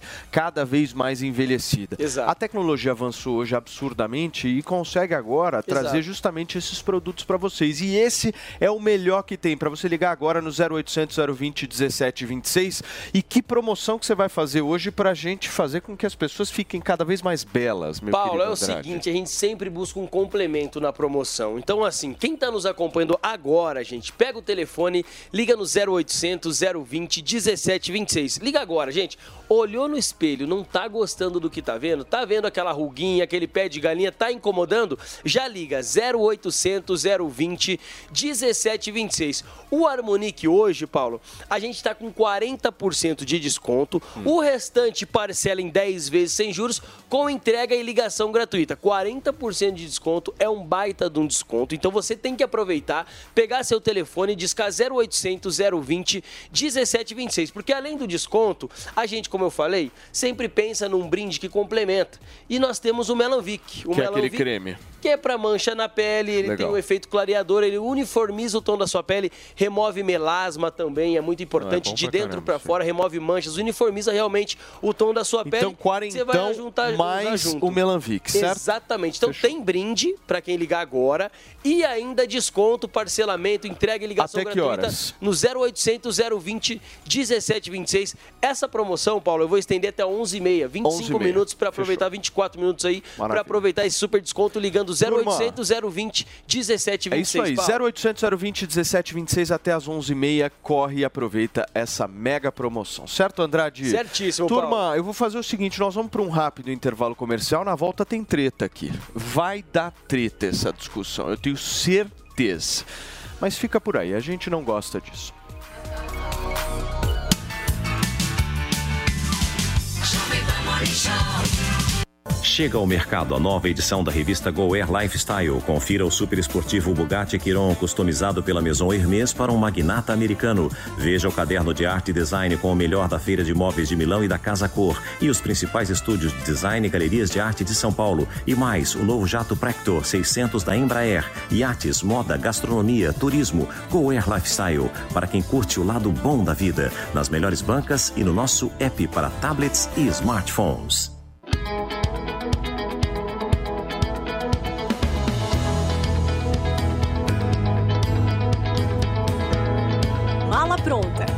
Pat Leone. Olá, hoje a gente volta ao Catar para conhecer mais um pouco do país da Copa do Mundo de 2022. Doha, a capital, tem sido considerada uma das cidades mais interessantes do ponto de vista turístico e cultural do Oriente Médio. De fácil acesso e famosa por sua hospitalidade, Doha reúne atrações culturais, naturais e compras em shoppings de luxo. E para quem tem dinheiro para investir, o bairro certo é a Pérola, um distrito exclusivamente pensado para investidores do mundo todo. Sua geografia, vista de cima, remete a um colar de pérolas para relembrar a antiga tradição da colheita de pérolas no Catar. E olha, gente, vale essa dica aqui. No verão, que acontece entre os meses de junho e setembro, Doha enfrenta temperaturas altíssimas, que podem variar entre 40 e 50 graus. Por isso, a época ideal para viajar ao país é entre os meses de outubro e maio, começo do outono até o fim da primavera. Você quer saber mais sobre o Catar? No programa Mala Pronta, que você assiste aos sábados às duas da tarde, com reprise aos domingos, 11 horas da manhã.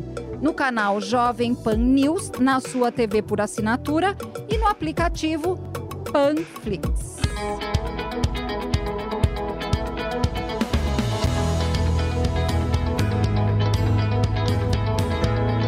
Mala Pronta, com Pat Leone.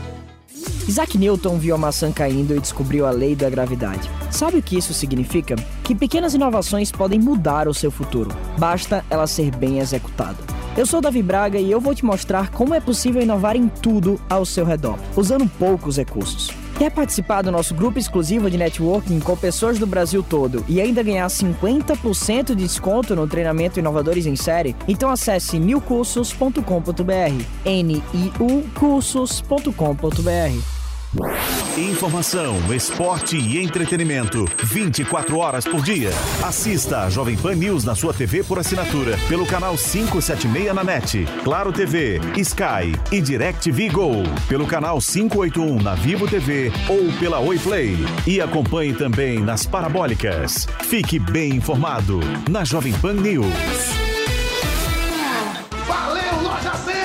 Nas lojas 100, você tem tudo o que precisa na hora de comprar. Tem grande variedade de produtos, com estoque até para levar na hora. Tem preços realmente mais baixos, crédito super fácil e a menor prestação. No carnezinho ou no cartão. Nas lojas 100, a entrega é cortesia e a montagem de móveis também é cortesia. De presente para você. É sensacional. Loja 100, 70 anos realizando sonhos. Há 70 anos tem alguém, ainda bem que tem loja 100.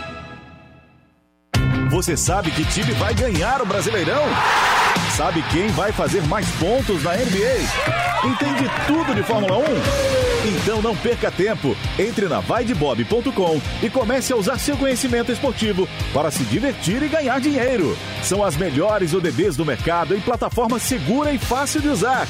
Vaidebob.com, a melhor plataforma de apostas do mundo agora no Brasil.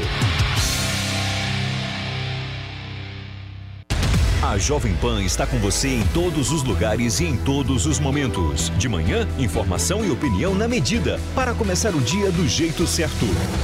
Bem-vindo, já estamos no ar, começando o Jornal da Manhã para todo o Brasil. Os principais assuntos. A notícia de última hora. Uma frente fria chegou ao Rio de Janeiro. E aquilo que mexe com a sua rotina. Até o momento, o engarrafamento. Tudo passa pelo microfone da Pan. A Jovem Pan está com você o tempo todo, com som e imagem. De Brasília, Luciana Bezerra. Certo, Popeta, como é que foi a conversa com o Marcelinho? Agora, Constantino, se a gente analisar. Do Rio, Rodrigo Viega. Viu só? Acesse jovempan.com.br, baixe o aplicativo da Panflix e se inscreva em nossos canais no YouTube. Jovem Pan News.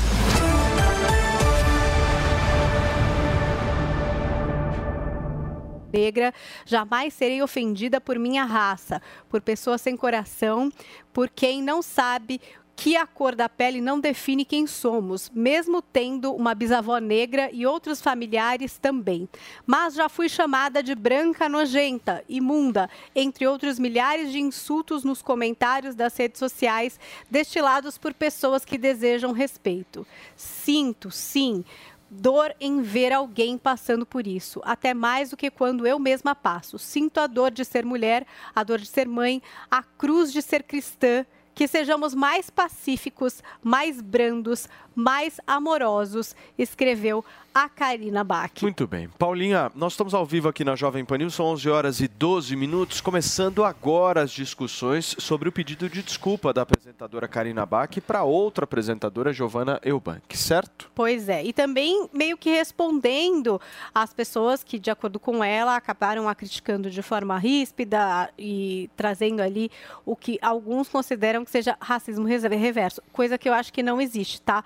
Mas aí é ela que colocou ali, que sofreu, enfim, foi chamada de branca azeda, lá lá lá, e sei lá o que mais, é por pessoas na internet. Por causa desse comentário dela em relação à reação da Giovanni Eubank. Muito bem. Paulinho, você fala o que você quiser, querido, você tem todo o tempo do mundo. Obrigado. Mas eu fiquei tão curioso com a Paulinha agora dizendo que racismo reverso não existe que eu, que eu- quase perdi o fio aqui. Porque, Não, pô, racismo tem. Racismo tem que existir. Se você discrimina alguém pela sua cor da pele, se você discrimina alguém pela sua etnia, se você discrimina al- alguém, alguém pelo que se chama de eh, erroneamente de raça, ué, aí é racismo, não tem jeito. É. Porque senão, é, claro que é. Então, você acha que a Karina Bach sofreu, racismo, Não sei, aí isso é reverso outra história. nesse Eu não contexto? disse isso. Eu não disse que a Karina Bach sofreu racismo reverso, não. Não sei. Mas quem é que sofre racismo reverso? Me conta um caso aí de Eu- alguém que é no- branco Nossa, mas e que sofre eu- racismo pela cor da pele, que deixa de conseguir um emprego, que tem menos oportunidade, que a polícia enfia porrada por ser branco e loiro. Me conta aí essa história. Claro, te conto com o maior prazer. É, aqui nos Estados Unidos, todas as universidades americanas é, que foram dominadas pela esquerda, elas estão selecionando. Não, você pode rir, mas Ah, você, a- peraí, tudo vamos, é isso. você acha que as universidades. Você acha que as uni- vamos, desfazer as coisas, já que eu tenho tempo. Você acha que as universidades americanas, de um modo geral, não foram dominadas pela esquerda? Não, eu acho. Ah, a esquerda dominou e aí vai Você continuar a riu, teoria riu, da riu. conspiração. Aí aconteceu o quê? Não Eles foi, fizeram, passaram a não perseguir os brancos. Vão, não, continua, vai, Não, vai ser legal ouvir isso. Continua, Não, por eu favor. tô, eu tô esperando você. Eles perseguem os brancos, então, é isso? Por causa da Claro. esquerda? É isso? Claro, exato, exatamente Não, isso. Continua, eu quero ouvir essa história. As universidades, as Por principais gentileza.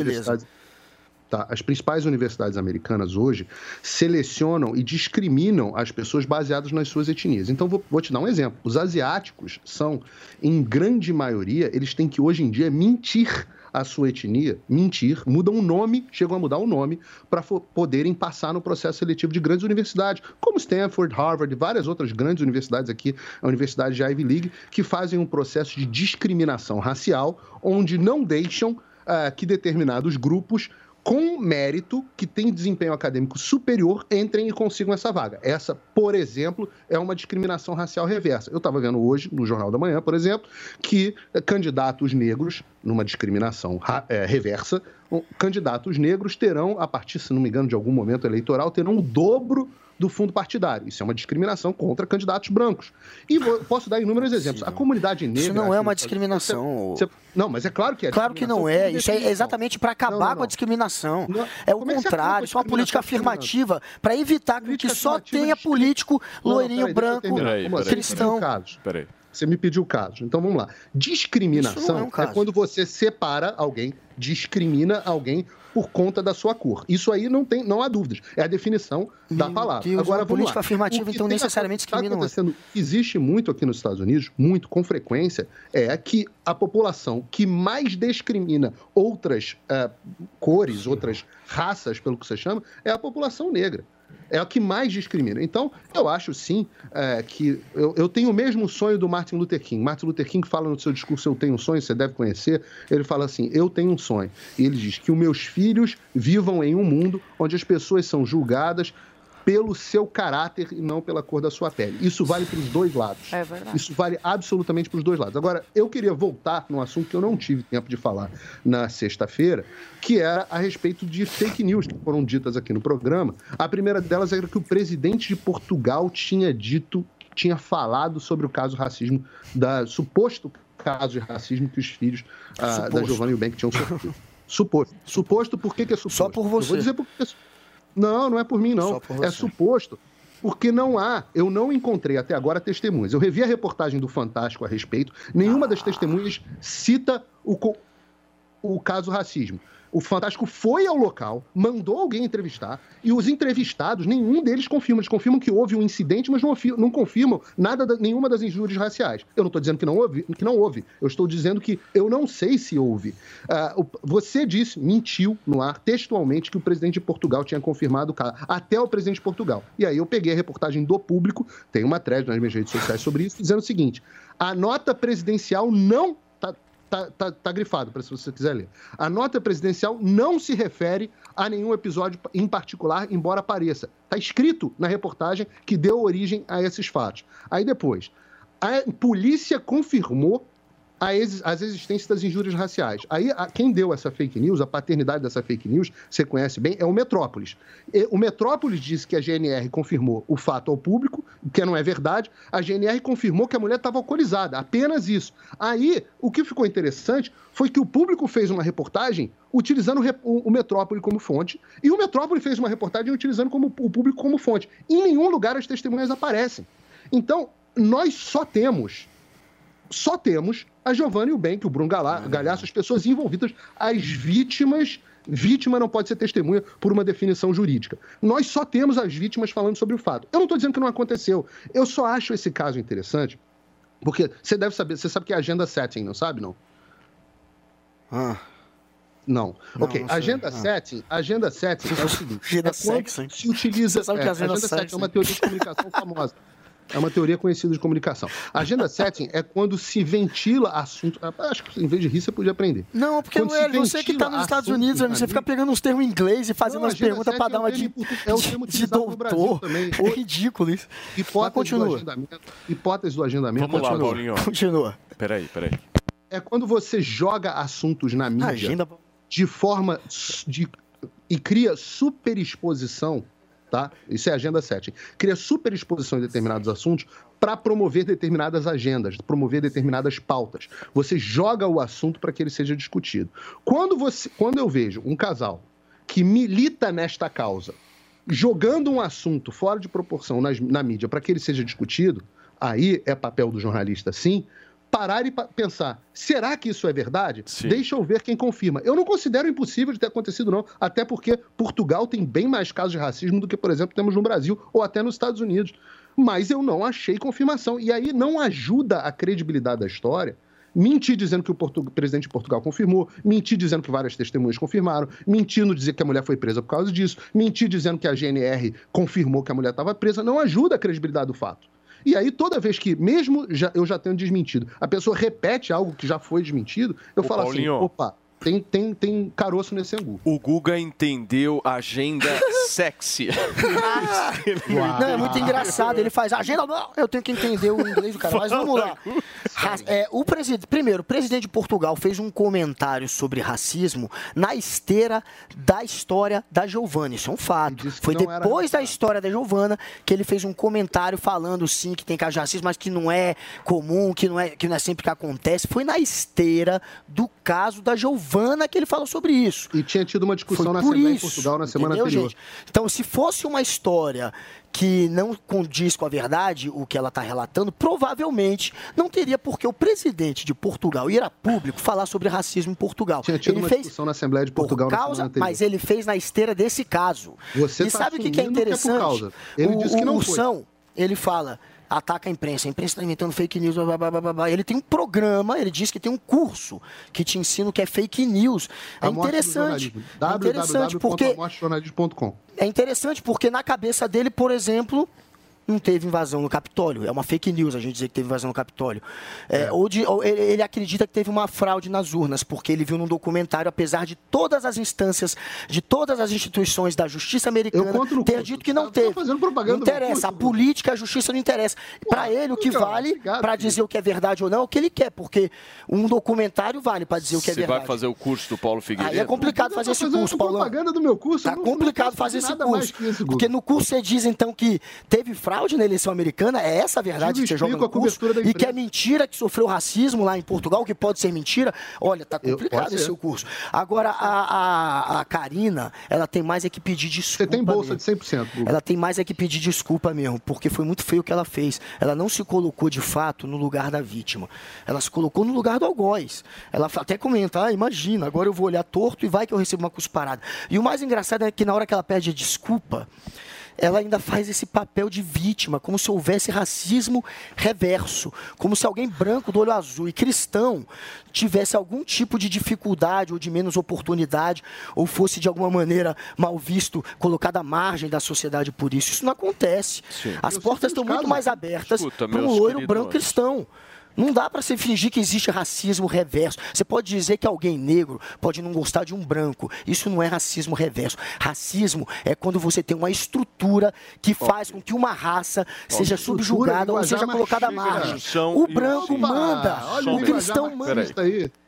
Turma, deixa eu dar um recado para vocês importante. São 11 horas e 23 minutos. Numa situação do passado aqui, esse programa terminaria às 11h30. Então, meus amigos, minhas amigas, até o meio-dia a gente está ao vivo na Jovem Pan News. O programa não termina às 11h30. Fica com a gente por aqui. Cubaninha, você fala o quanto você quiser, meu amor, porque esses dois falaram muito. É, né? Não, eu achei muito bonito a Karina. Acabei sendo um pouco dura com ela até, levei algumas críticas aí na sexta, mas eu achei um absurdo realmente ela, o posicionamento dela a princípio eh, sobre essa história. Então achei digno, achei eh, assim louvável ela vir a público agora e se retratar. Agora não vi como ela se fazendo de vítima, como o Guga falou, de ai estou sofrendo ataques por ser branca. Não, existe ódio das duas partes, de ambas as partes. E a esquerda, ela faz questão de reafirmar toda vez isso, colocar um negro contra branco. Quantos negros odeiam brancos porque acham que todo branco é racista, porque acha que todo, é, porque acha que todo branco é contra negro, acha que negro é inferior. Existe muito por aí. A política da esquerda faz isso, colocar um branco contra um negro, um negro contra branco, sendo que todos somos humanos. Parece clichê essa frase, mas é verdade. Não deveríamos ser é, diferenciados pela cor da pele, porque um dia todo mundo, todo mundo vai para o mesmo buraco. Então a esquerda que enche a boca para falar, ai, porque racismo, ah, porque ódio, são os mesmos que praticam esse, esse ódio. Vão lá na página da Karina, ao invés de falar, olha, Karina, não concordo com o teu posicionamento, você foi infeliz no teu posicionamento. Ok, você pode, tem essa liberdade de ir lá e falar isso. Agora, chamar a Karina de branca nojenta, ou branca asquerosa, ou branca não sei o quê, aí te iguala ao me mesma pessoa que vai na página de um negro e xinga o negro pela cor da pele. Pode falar que não existe racismo reverso, mas é o que isso? É ódio do bem? Ah, e pode, está justificado, a menina não concordou comigo, não, ah, não viu racismo em um fato X, e aí por isso me dá o direito de ir lá e xingar ela de coisa? Eu já fui chamada de copinho de leite, eu já fui suada por ser branca. É, Isso não exclui a, o- a luta dos negros, isso não exclui o que os negros sofreram na história. Não, e não estou me colocando aqui como vítima. O que eu quero é que as pessoas parem para pensar e falar assim: olha, tem como eu discordar da pessoa sem xingar ela, sem, sem cometer o mesmo crime, entendeu? Porque se tem uma pessoa cometendo racismo e você vai lá e xinga a pessoa e se, e se iguala essa pessoa no tipo de xingamento, você se torna mais uma pessoa igual essa, uma pessoa racista. Então eu chamo aqui esse comentário para as pessoas pensarem. Dá para discordar eh, de- de- eh, mantendo o nível, dá para discordar não cometendo o crime da- que a outra pessoa também cometeu. Muito bem, Paulinha, eu quero te ouvir. É, eu só queria trazer aqui, é, que eu estava até é, olhando aqui, né? O Paulo falou sobre o que, que o presidente de Portugal colocou como comunicado oficial, mas também tem uma conversa do presidente de Portugal, Marcelo Rebelo de Souza, para o blog Portal Giro, que é do jornal o Globo, e onde ele endereça especificamente sobre esse episódio, inclusive falando também sobre xenofobia em relação aos brasileiros. Inclusive, ele fala que frequentou ali praias de Lisboa, que isso aconteceu em uma praia de Lisboa, né? Esse episódio com os filhos da Tite, e que ali ele vê, enfim, falando também sobre a questão da xenofobia, que foi uma questão depois trazida por alguns veículos é, dessa mesma mulher que incorreu nesse episódio com os filhos da Giovana é, em vídeos e aí sim é, em um episódio de xenofobia contra uma brasileira. Então, assim, acho que é o que o presidente de Portugal falou, pode ter sido motivado por inúmeras discussões a respeito do racismo, mas com certeza ele muito ciente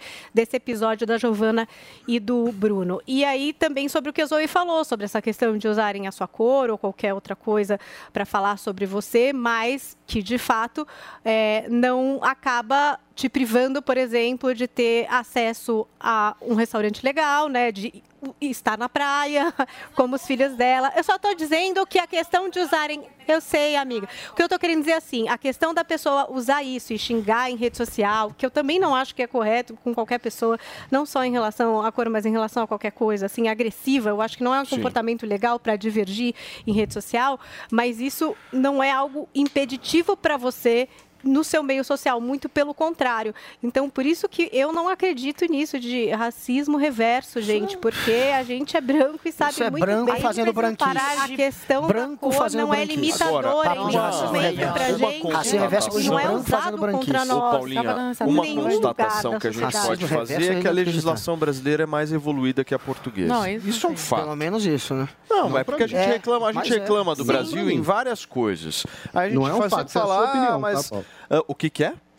Isso é a sua opinião, não é um fato. Com A relação à portuguesa injúria é parecida com a... Não, essa, não, essa mas é a aqui minha nos opinião. Estados Unidos a porque- legislação é igual a de Portugal. Não, mas eu acho, Paulinho, que a legislação brasileira, ela pune, porque a gente até trouxe essa, questão do, do por com- como que ela foi presa. Ela não foi presa por racismo, sim, em âmbito jurídico, porque não existe o crime de racismo de em injúria. Portugal. Existe racismo, mas não Exato, existe é injúria. ponto. e como seria injúria esse caso, já que ela não está não fazendo foi com que a pessoa perca mesmo, emprego. seria, porque ou tá na legislação lá não existe Quando você não impede que a pessoa, sei lá, ascenda socialmente, aí, aí isso sim seria racismo. Agora, quando você ataca pela cor, por conta da cor, seria injúria. E lá não tem a questão Muito da bem. injúria. Olha só, turma, nós estamos Assim ao como vivo. nos Estados eu vou- Unidos. Eu vou te passar, Paulinho, a palavra. Nós estamos ao vivo aqui na Jovem Pan News, são 11 horas e 29 minutos. Pessoas com deficiência enfrentam obstáculos todo dia, mas perto da vontade de votar, todos eles ficam pequenos. Se você tem alguma deficiência física ou mobilidade reduzida, procure um cartório eleitoral mais próximo, transfira seu local de votação até 18 de agosto para uma sessão com acessibilidade. Exerça seu direito ao voto e seja gigante nas eleições 2022. Justiça Eleitoral. Há 90 anos pela democracia. Passar por apuros segurando a vontade do número 2 fora de casa. Conheça Pampam e garanta o bloqueio dos odores desagradáveis. Espirre cinco vezes na água do vaso antes de sentar e pronto. Acesse agora usepampam.com e saiba mais.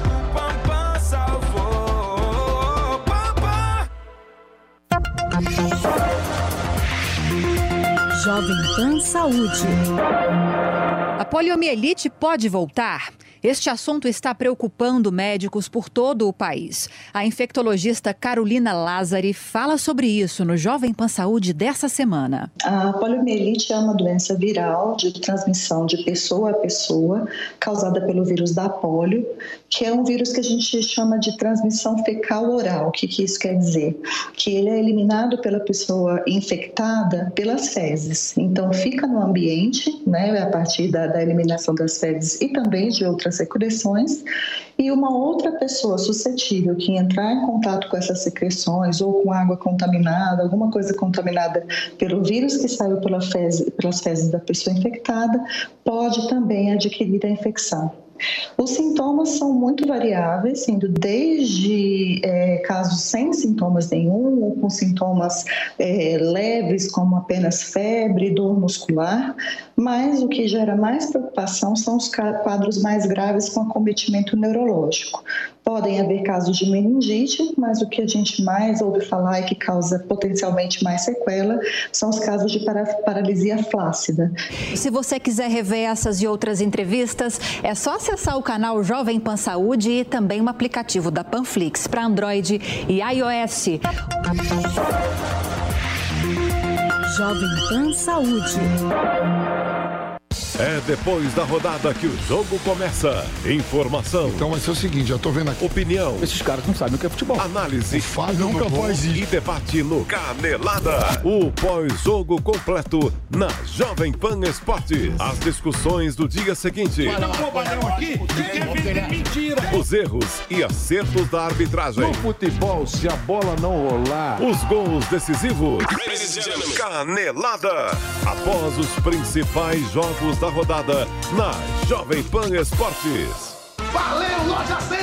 O carnezinho das lojas 100 é o crédito mais fácil, mais rápido e barato, porque tudo é resolvido nas lojas. É sensacional. No carnezinho das lojas 100, você pode comprar sem entrada com até 50 dias para começar a pagar. Pode escolher o dia do vencimento ou adiantar o pagamento e ganhar desconto. Pode pagar em qualquer filial das lojas 100 e assim conferir as novidades e aproveitar as promoções. Carnezinho é nas lojas 100. Há 70 anos tem alguém, ainda bem que tem Loja 100. Esta, esta é a Jovem Pan News. O ouvinte conectado participa da programação Jovem Pan pelo WhatsApp 11 931 17 0620. Esse é o WhatsApp da Pan. 11 931 17 0620. É o ouvinte cada vez mais conectado com a Jovem Pan.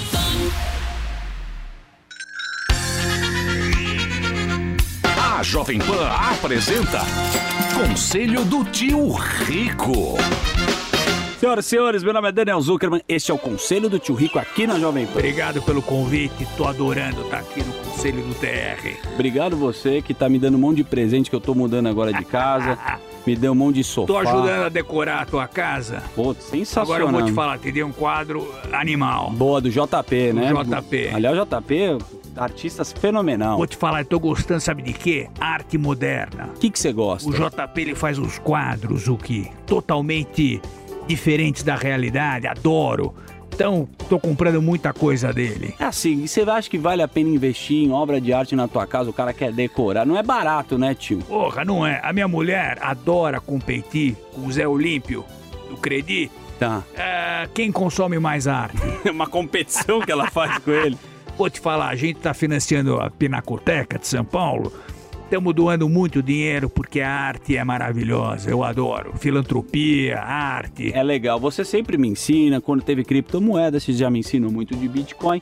E NFT, o que que é? Vale a pena investir? Como é que funciona? É, NFT é um negócio tipo blockchain, entendeu? Onde você de fato tem propriedade em cima de uma obra de arte, de uma música, de uma foto.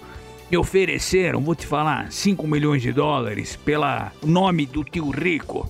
É mesmo? É verdade. Eu não vendi, eu pedi 15 milhões de dólares, o cara falou que ia pensar. Boa, mas basicamente o artista expõe lá na internet que faz um leilão pra isso. Exatamente. A tecnologia blockchain por detrás disso pode explodir. Então, ó- olha com cuidado, mas tem muita coisa pra fazer em NFT e tecnologia blockchain. Mas você acha que vale a pena colocar um pouquinho ou não? Óbvio que vale. Boa, Eu tio. vou vender, vendi lá por. Recebi lá 5 milhões de dólares pra fazer oferta. Vende quem quer. Bom, então vai lá. NFT. Pesquisa lá. Esse foi o conselho do tio Rico aqui na Jovem Pan. Um beijo grande. Conselho do Tio Rico. Mostrou que 98% dos americanos votariam num negro para presidente. Barack Obama foi eleito com, com campanhas enormemente vitoriosas. Ninguém deixava de votar nele porque era negro. Essa tensão racial, ela existe muito mais como agenda setting, e o Guga falou bem, ele usou um termo que eu acho bom. Ele falou assim, as estruturas. Estruturas é linguajar bem marxista, é um termo marxista. É uma agenda setting marxista de colocar essa discussão que ela não é tão preponderante na sociedade. imagina. é isso Tem que racismo dizer. nos Estados Unidos. Muito bem. Ó, só um minutinho, deixa eu receber. Não foi isso que eu disse. Tá, Não, tá nos dizendo que todo porra, só um minuto, Só um minuto.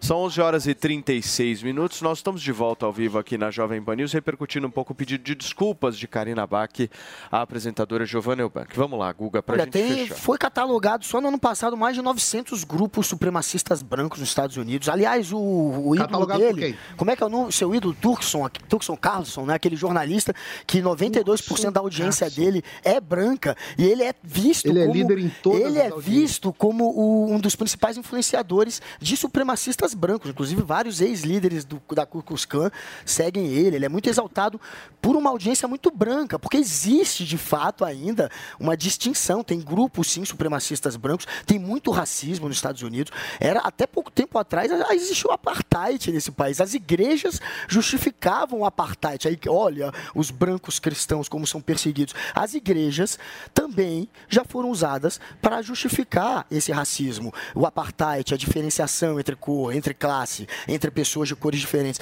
Então é óbvio que isso ainda está enraizado na, na, na cultura americana. Tem muito racismo, tem muito nazista, tem grupo neonazista, tem grupo supremacista branco, e isso é usado, inclusive, é, isso ac- aconteceu quantos protestos a gente viu nos últimos anos por situações onde a polícia foi extremamente violenta, ma- acabou matando é, pessoas negras e houve uma reação, houve um, um- um embate por conta disso. Isso acontece o tempo inteiro nos Estados Unidos. Achar que os Estados Unidos é, é essa maravilha racial eu nunca vi na minha vida. Muito bem. Turma, É, você podemos... nunca teve aqui, talvez. Podemos girar o assunto? Podemos? Olha só, Paulinha, nesse Dia dos Pais, o ator Juliano Casarré disse que a filha recém-nascida teve que passar por uma cirurgia de emergência, né? Como é que ela tá? Pois é, o Fantástico apresentou uma entrevista especial com o ator Juliano Casarré, que falou sobre essa doença no coração da sua filha caçula, Maria Guilhermina, de um mês.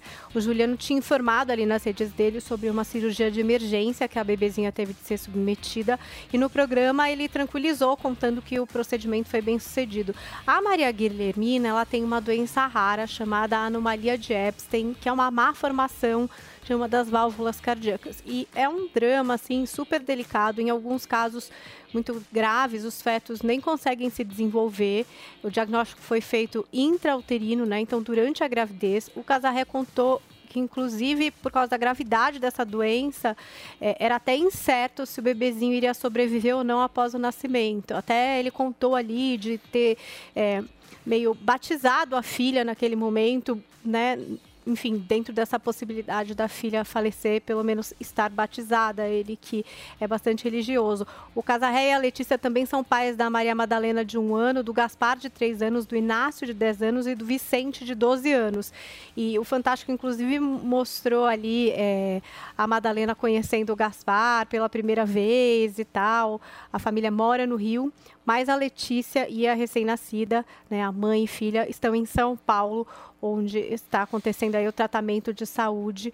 E todo mundo muito na torcida, né? Acho que É. também foi uma oportunidade do Juliano agradecer o apoio de todo mundo que está torcendo, assim como a gente aqui também do Morning Show, pela recuperação da bebezinha. A gente deseja uma pronta recuperação, né, Paulinha? Vamos continuar falando de um outro assunto sério agora. O ator Tom Holland, intérprete do Homem-Aranha, anunciou que deixou as redes sociais após se sentir sufocado dentro das plataformas. É isso, é isso mesmo? Quem nunca, né, Tom Holland? 26 anos, ele que é um astro aí, sapateia, canta, faz peripécias e é o jovem Homem-Aranha, acabou fazendo um vídeo nas suas redes sociais para anunciar que fará uma pausa de fato, né? Ele compartilhou esse vídeo no Instagram na noite do sábado, contando para os fãs que vai focar em cuidados com a saúde mental. Olha um pouquinho do que ele falou. Ó. Eu dei uma pausa nas redes sociais para cuidar da minha saúde mental, porque acho que o Instagram e o Twitter super estimulam, né? São super estimulantes, esmagadores. Eu me sinto preso em uma espiral quando leio coisas sobre mim online e, em última análise, isso é muito prejudicial para o meu estado mental. Então, decidi recuar, excluir os aplicativos e viver um pouquinho da vida real, né, Tom Holland? Mas quem nunca sentiu essa pressão, não é, Paulo Matias? Você, por exemplo, Ah, Paulo Figueiredo, estavam brigados na sexta-feira. E o pessoal Foi. fica maluco. Eles querem ver essa treta. Eles alimentam, eles dão razão para um, eles dão razão para outro. E essa é um pouco a dinâmica das redes, né? Não, querida, nesse caso específico, ninguém deu razão pra mim. Ninguém! Você ficou ninguém. sozinho Me nessa, senti Paulo. completamente sufocado, asfixiado Entendi. dentro Você da pensou rede em social. desinstalar os aplicativos? Sim, eu pensei, mas pensei novamente que eu perderia sim um tempo da minha vida útil que eu utilizo para verificar notícias, certo, Guga Noblar? Mas sim, me asfixiei, foi muito ruim. Não Mas é eu tava contigo. Você me fez mal, Paulo Figueiredo. Nossa, a briga durou, durou cinco minutos, né? A gente se falou no ar. Falou depois no telefone, durou cinco minutos. A- única pessoa que ficou parcialmente do seu lado fui eu, que disse, pra, que disse que entendia o que tinha Foi acontecido. a única, Que foi era uma única. questão de direção. Acho que foi a única pessoa que ficou parcialmente do Foi seu a lado. Ainda fui te defender nas redes sociais. É Escuta. Mas eu roubei seus óculos, né? Não sei se você viu no grupo do Morning Show. Não vi. Eu roub... Viu Roubou? que eu roubei seus óculos? Falei, não, Paulo Matias, agora eu vou ficar É com os óculos verdade, do eu vi ontem, eu falei, ele tá Eu mandei copiando no o Paulo Matias, eu vi. Interessante. Roubei os seus óculos. Igualzinho, parecendo irmãos inveja gêmeos. E, e roubei Aqui, ó. Igual. Ixi, Paulo tá com óculos aí, né? Paulo. Coloca na tela aí, Vini. Ficou estranho, ficou estranho, ficou estranhão, velho. Pô, Eu não tinha visto. Eu parece... vi essa stories. Mas do pra quem não Paulo tá entendendo, o Paulo Figueiredo mandou uma, uma foto dele com o meu óculos. Ficou maravilhoso, Paulinho. Paulo Eu Figueiredo bom? Matias. Muito bem. Cadê? Só falta Escuta, escuta, vocês já sentiram vontade de dar um out na rede social, assim, que nem o Tom Holland, pra falar assim, ai, chega, preciso de liberdade. Quem nunca? Ah, mas ah, Não, assim, a vida é mais não. triste sem rede social. Não, mas ao mesmo tempo você relaxa tanto quando não tem rede. Não, rede social Para é uma pressão. Não, mas não precisa saco um desinstalar e fazer esse drama de postar É, seguidores. é. Estou me afastando Não, durante lógico. um tempo É. da rede social. Não. No dia que eu estou sem energia total, porque por, por mês a gente tem quantas visualizações? 50 milhões de pessoas assistem a gente? É uma coisa absurda, é muita energia. Eu sou uma pessoa que acredita em energia.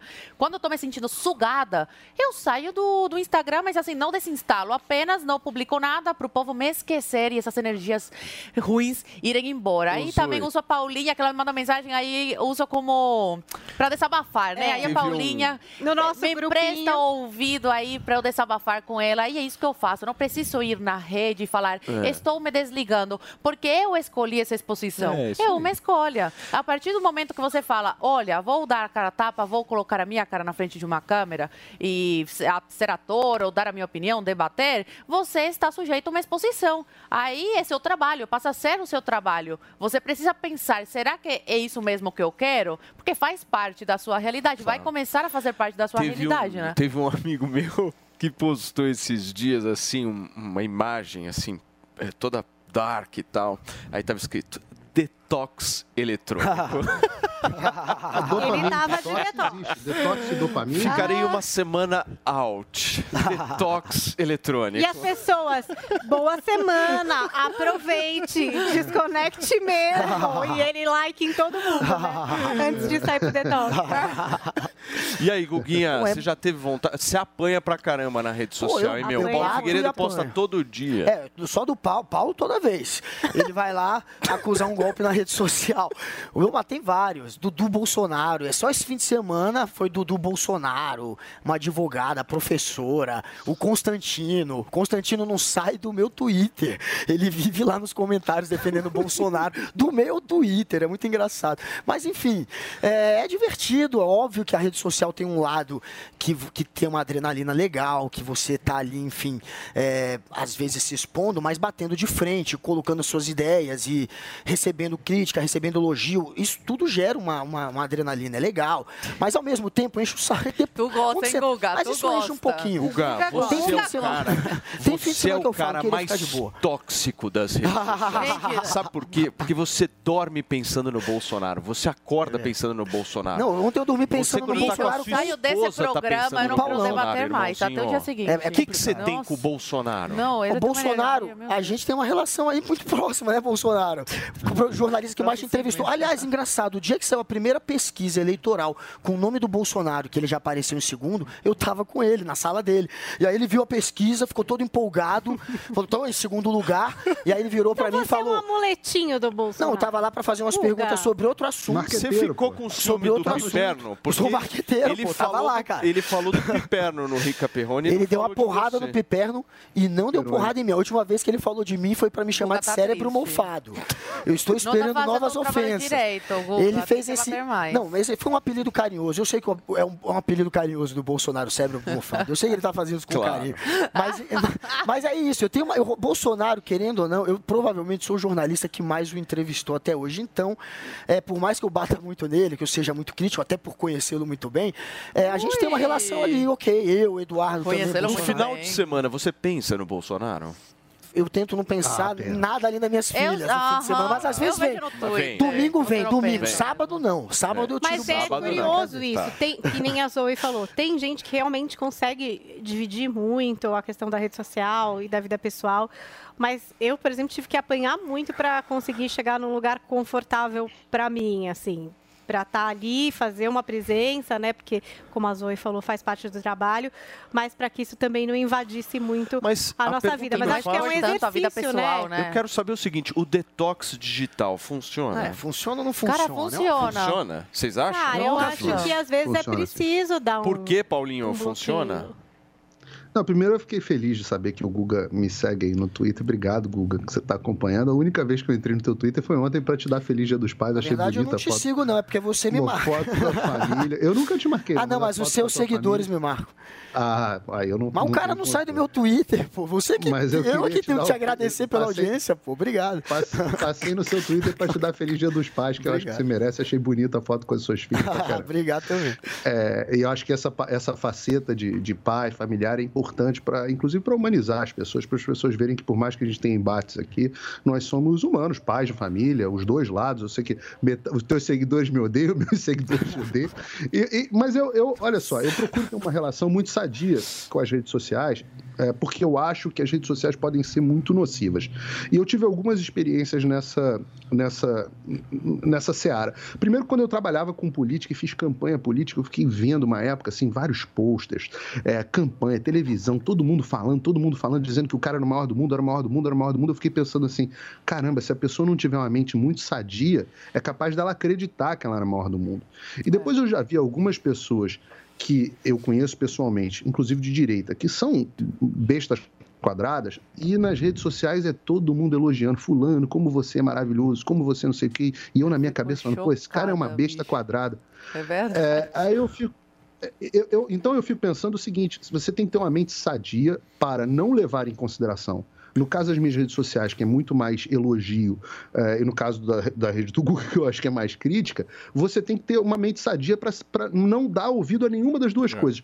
Dar ouvido às boas críticas, porque às vezes as pessoas vêm falar quando você se cede, quando você tem um argumento que está incorreto e precisa ser corrigido, isso, isso, isso é muito bem-vindo. Agora, mas você também não, não deixar subir a sua cabeça, achar que você é o maior do mundo, porque tem. Eu tenho um dia que eu recebo 5 mil mensagens. Você não- se, se você for dar ouvido às 5 mil pessoas, das quais 4.990 estão te elogiando, você vai se achar pra caramba. E ao mesmo tempo, quando você. Quando, não, ao mesmo tempo, quando você erra também, é, se- ou, ou você fala alguma coisa que o público não gosta, isso acontece muito, eu falar coisas que o público bolsonarista não gosta, e vem todo mundo sentar o pau, você também não mudar a sua opinião por conta disso. Você se permanecer fiel às suas convicções. E eu acho que o detox funciona assim, principalmente o detox de dopamina, Paulo. Detox de dopamina. A gente vive numa, numa, numa sociedade que é viciada em, em dopamina, que, são, que é o hormônio que nós segregamos quando nós temos um, algum tipo de saciedade, algum tipo de felicidade, e as redes sociais são rainhas em jogar com isso. É bom você dar um tempo e, e- e ir para casa descansar. Olha só, eu queria muito agradecer a Dona Neide. Dona Neide foi a única que me mandou mensagem hoje. Eu queria muito agradecer nas redes sociais. Pelo, Pelo menos uma. pelo menos uma. Que bom. Dona Neide, um beijo para você. Não sei de onde a senhora é, mas muito grato. Olha só, nós vamos voltar agora ao assunto de política, certo, meu querido cameraman? Porque Lula e Bolsonaro serão personagens centrais na disputa ao governo do estado de São Paulo e o João Vitor Rocha preparou um VT especial para gente sobre isso. O start da campanha em São Paulo terá a presença forte dos dois líderes na pesquisa presidencial. Na terça-feira, dia 16, data que marca de forma oficial o início da campanha, Fernando Haddad, do PT, participa ao lado de Lula de uma marcha com a militância pelo centro de São Paulo.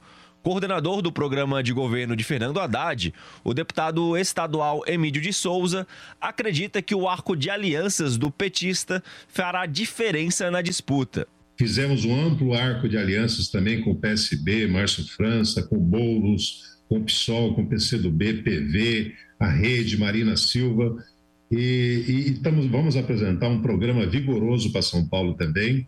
As condições são boas. Já o candidato do Republicanos, Tarcísio Gomes de Freitas, na quinta-feira, dia 18, estará ao lado do presidente Jair Bolsonaro em visita à cidade de São José dos Campos, onde tem domicílio eleitoral.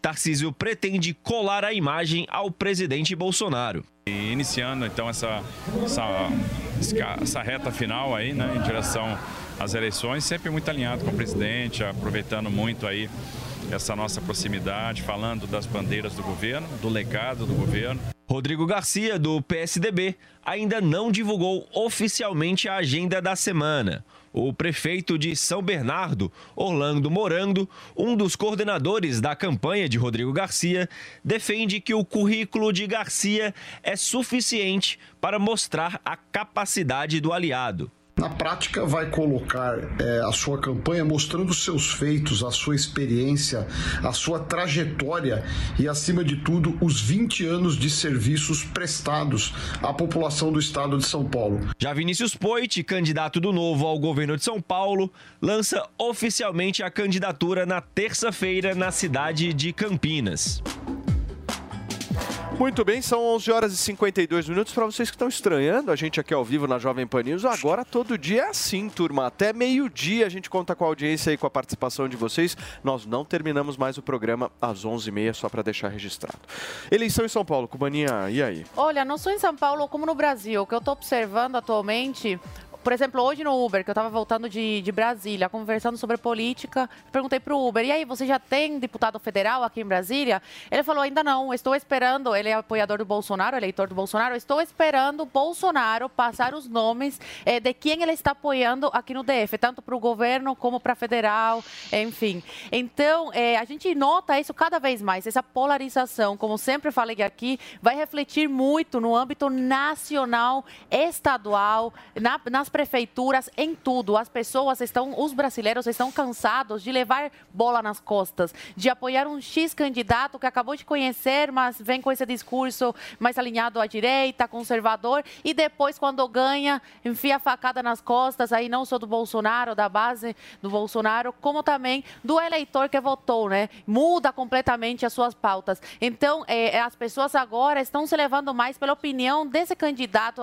da presidência do Bolsonaro, da do Lula, né? Esperando para ver Bolsonaro quem de fato o senhor vai apoiar para eu ir com o senhor eh, e apoiar esse candidato junto. Então, o que tende é o que é a, a política né, no Brasil nos próximos nos próximos anos tende a ser assim, né? Essa polarização de vou seguir o que o meu candidato à presidência está apoiando, está seguindo. E aí, Guga Noblar, o que que rola? Agora, nem todos os candidatos querem pousar ao lado do Bolsonaro. Esse é um grande problema que ele está passando. Aqui em São Paulo, por exemplo, o Tarcísio de Freitas sequer coloca o nome do Bolsonaro no projeto de governo dele, ao contrário do Haddad, que citou o Lula quatro vezes. O Tarcísio fez questão de esconder, assim como o Rodrigo Garcia está escondendo o Dória. Mas o que está acontecendo aqui em São Paulo é um rachinha já entre Tarcísio e o bolsonarismo. Já tem muito deputado do PL aqui que está embarcando para a campanha do Rodrigo Garcia e o Tarcísio está comprando uma briga com o bolsonarismo. Por quê? Porque indicou o vice do PSD do Kassab. O Kassab a gente sabe que vai estar com o Lula no segundo turno, porque tem escondido o Bolsonaro da campanha. Inclusive, quando conversa com empresários que são possíveis doadores para a campanha, ele não cita o Bolsonaro, foi outra coisa que irritou. É, e por que, que ele está tá se descolando do Bolsonaro? Porque o Bolsonaro tem uma forte rejeição aqui em São Paulo. Ele quer conseguir os eleitores do Bolsonaro, mas sem subir no palanque com ele. Isso também está acontecendo em outros estados. Na Bahia, o Bolsonaro tem um candidato dele lá, que é o João Román, mas ele também jogou umas asinhas para o lado do ACM Neto. A ACM Neto não quer Bolsonaro de jeito nenhum. Em Minas, o Zema não quer o Bolsonaro, apesar de estar em primeiro. O Zema quer é, os eleitores do Bolsonaro sem subir no palanque com ele. Vocês acham que se tiver um segundo turno, Rodrigo Garcia e Haddad, uma das possibilidades, o Bolsonaro vai com o Rodrigo Garcia?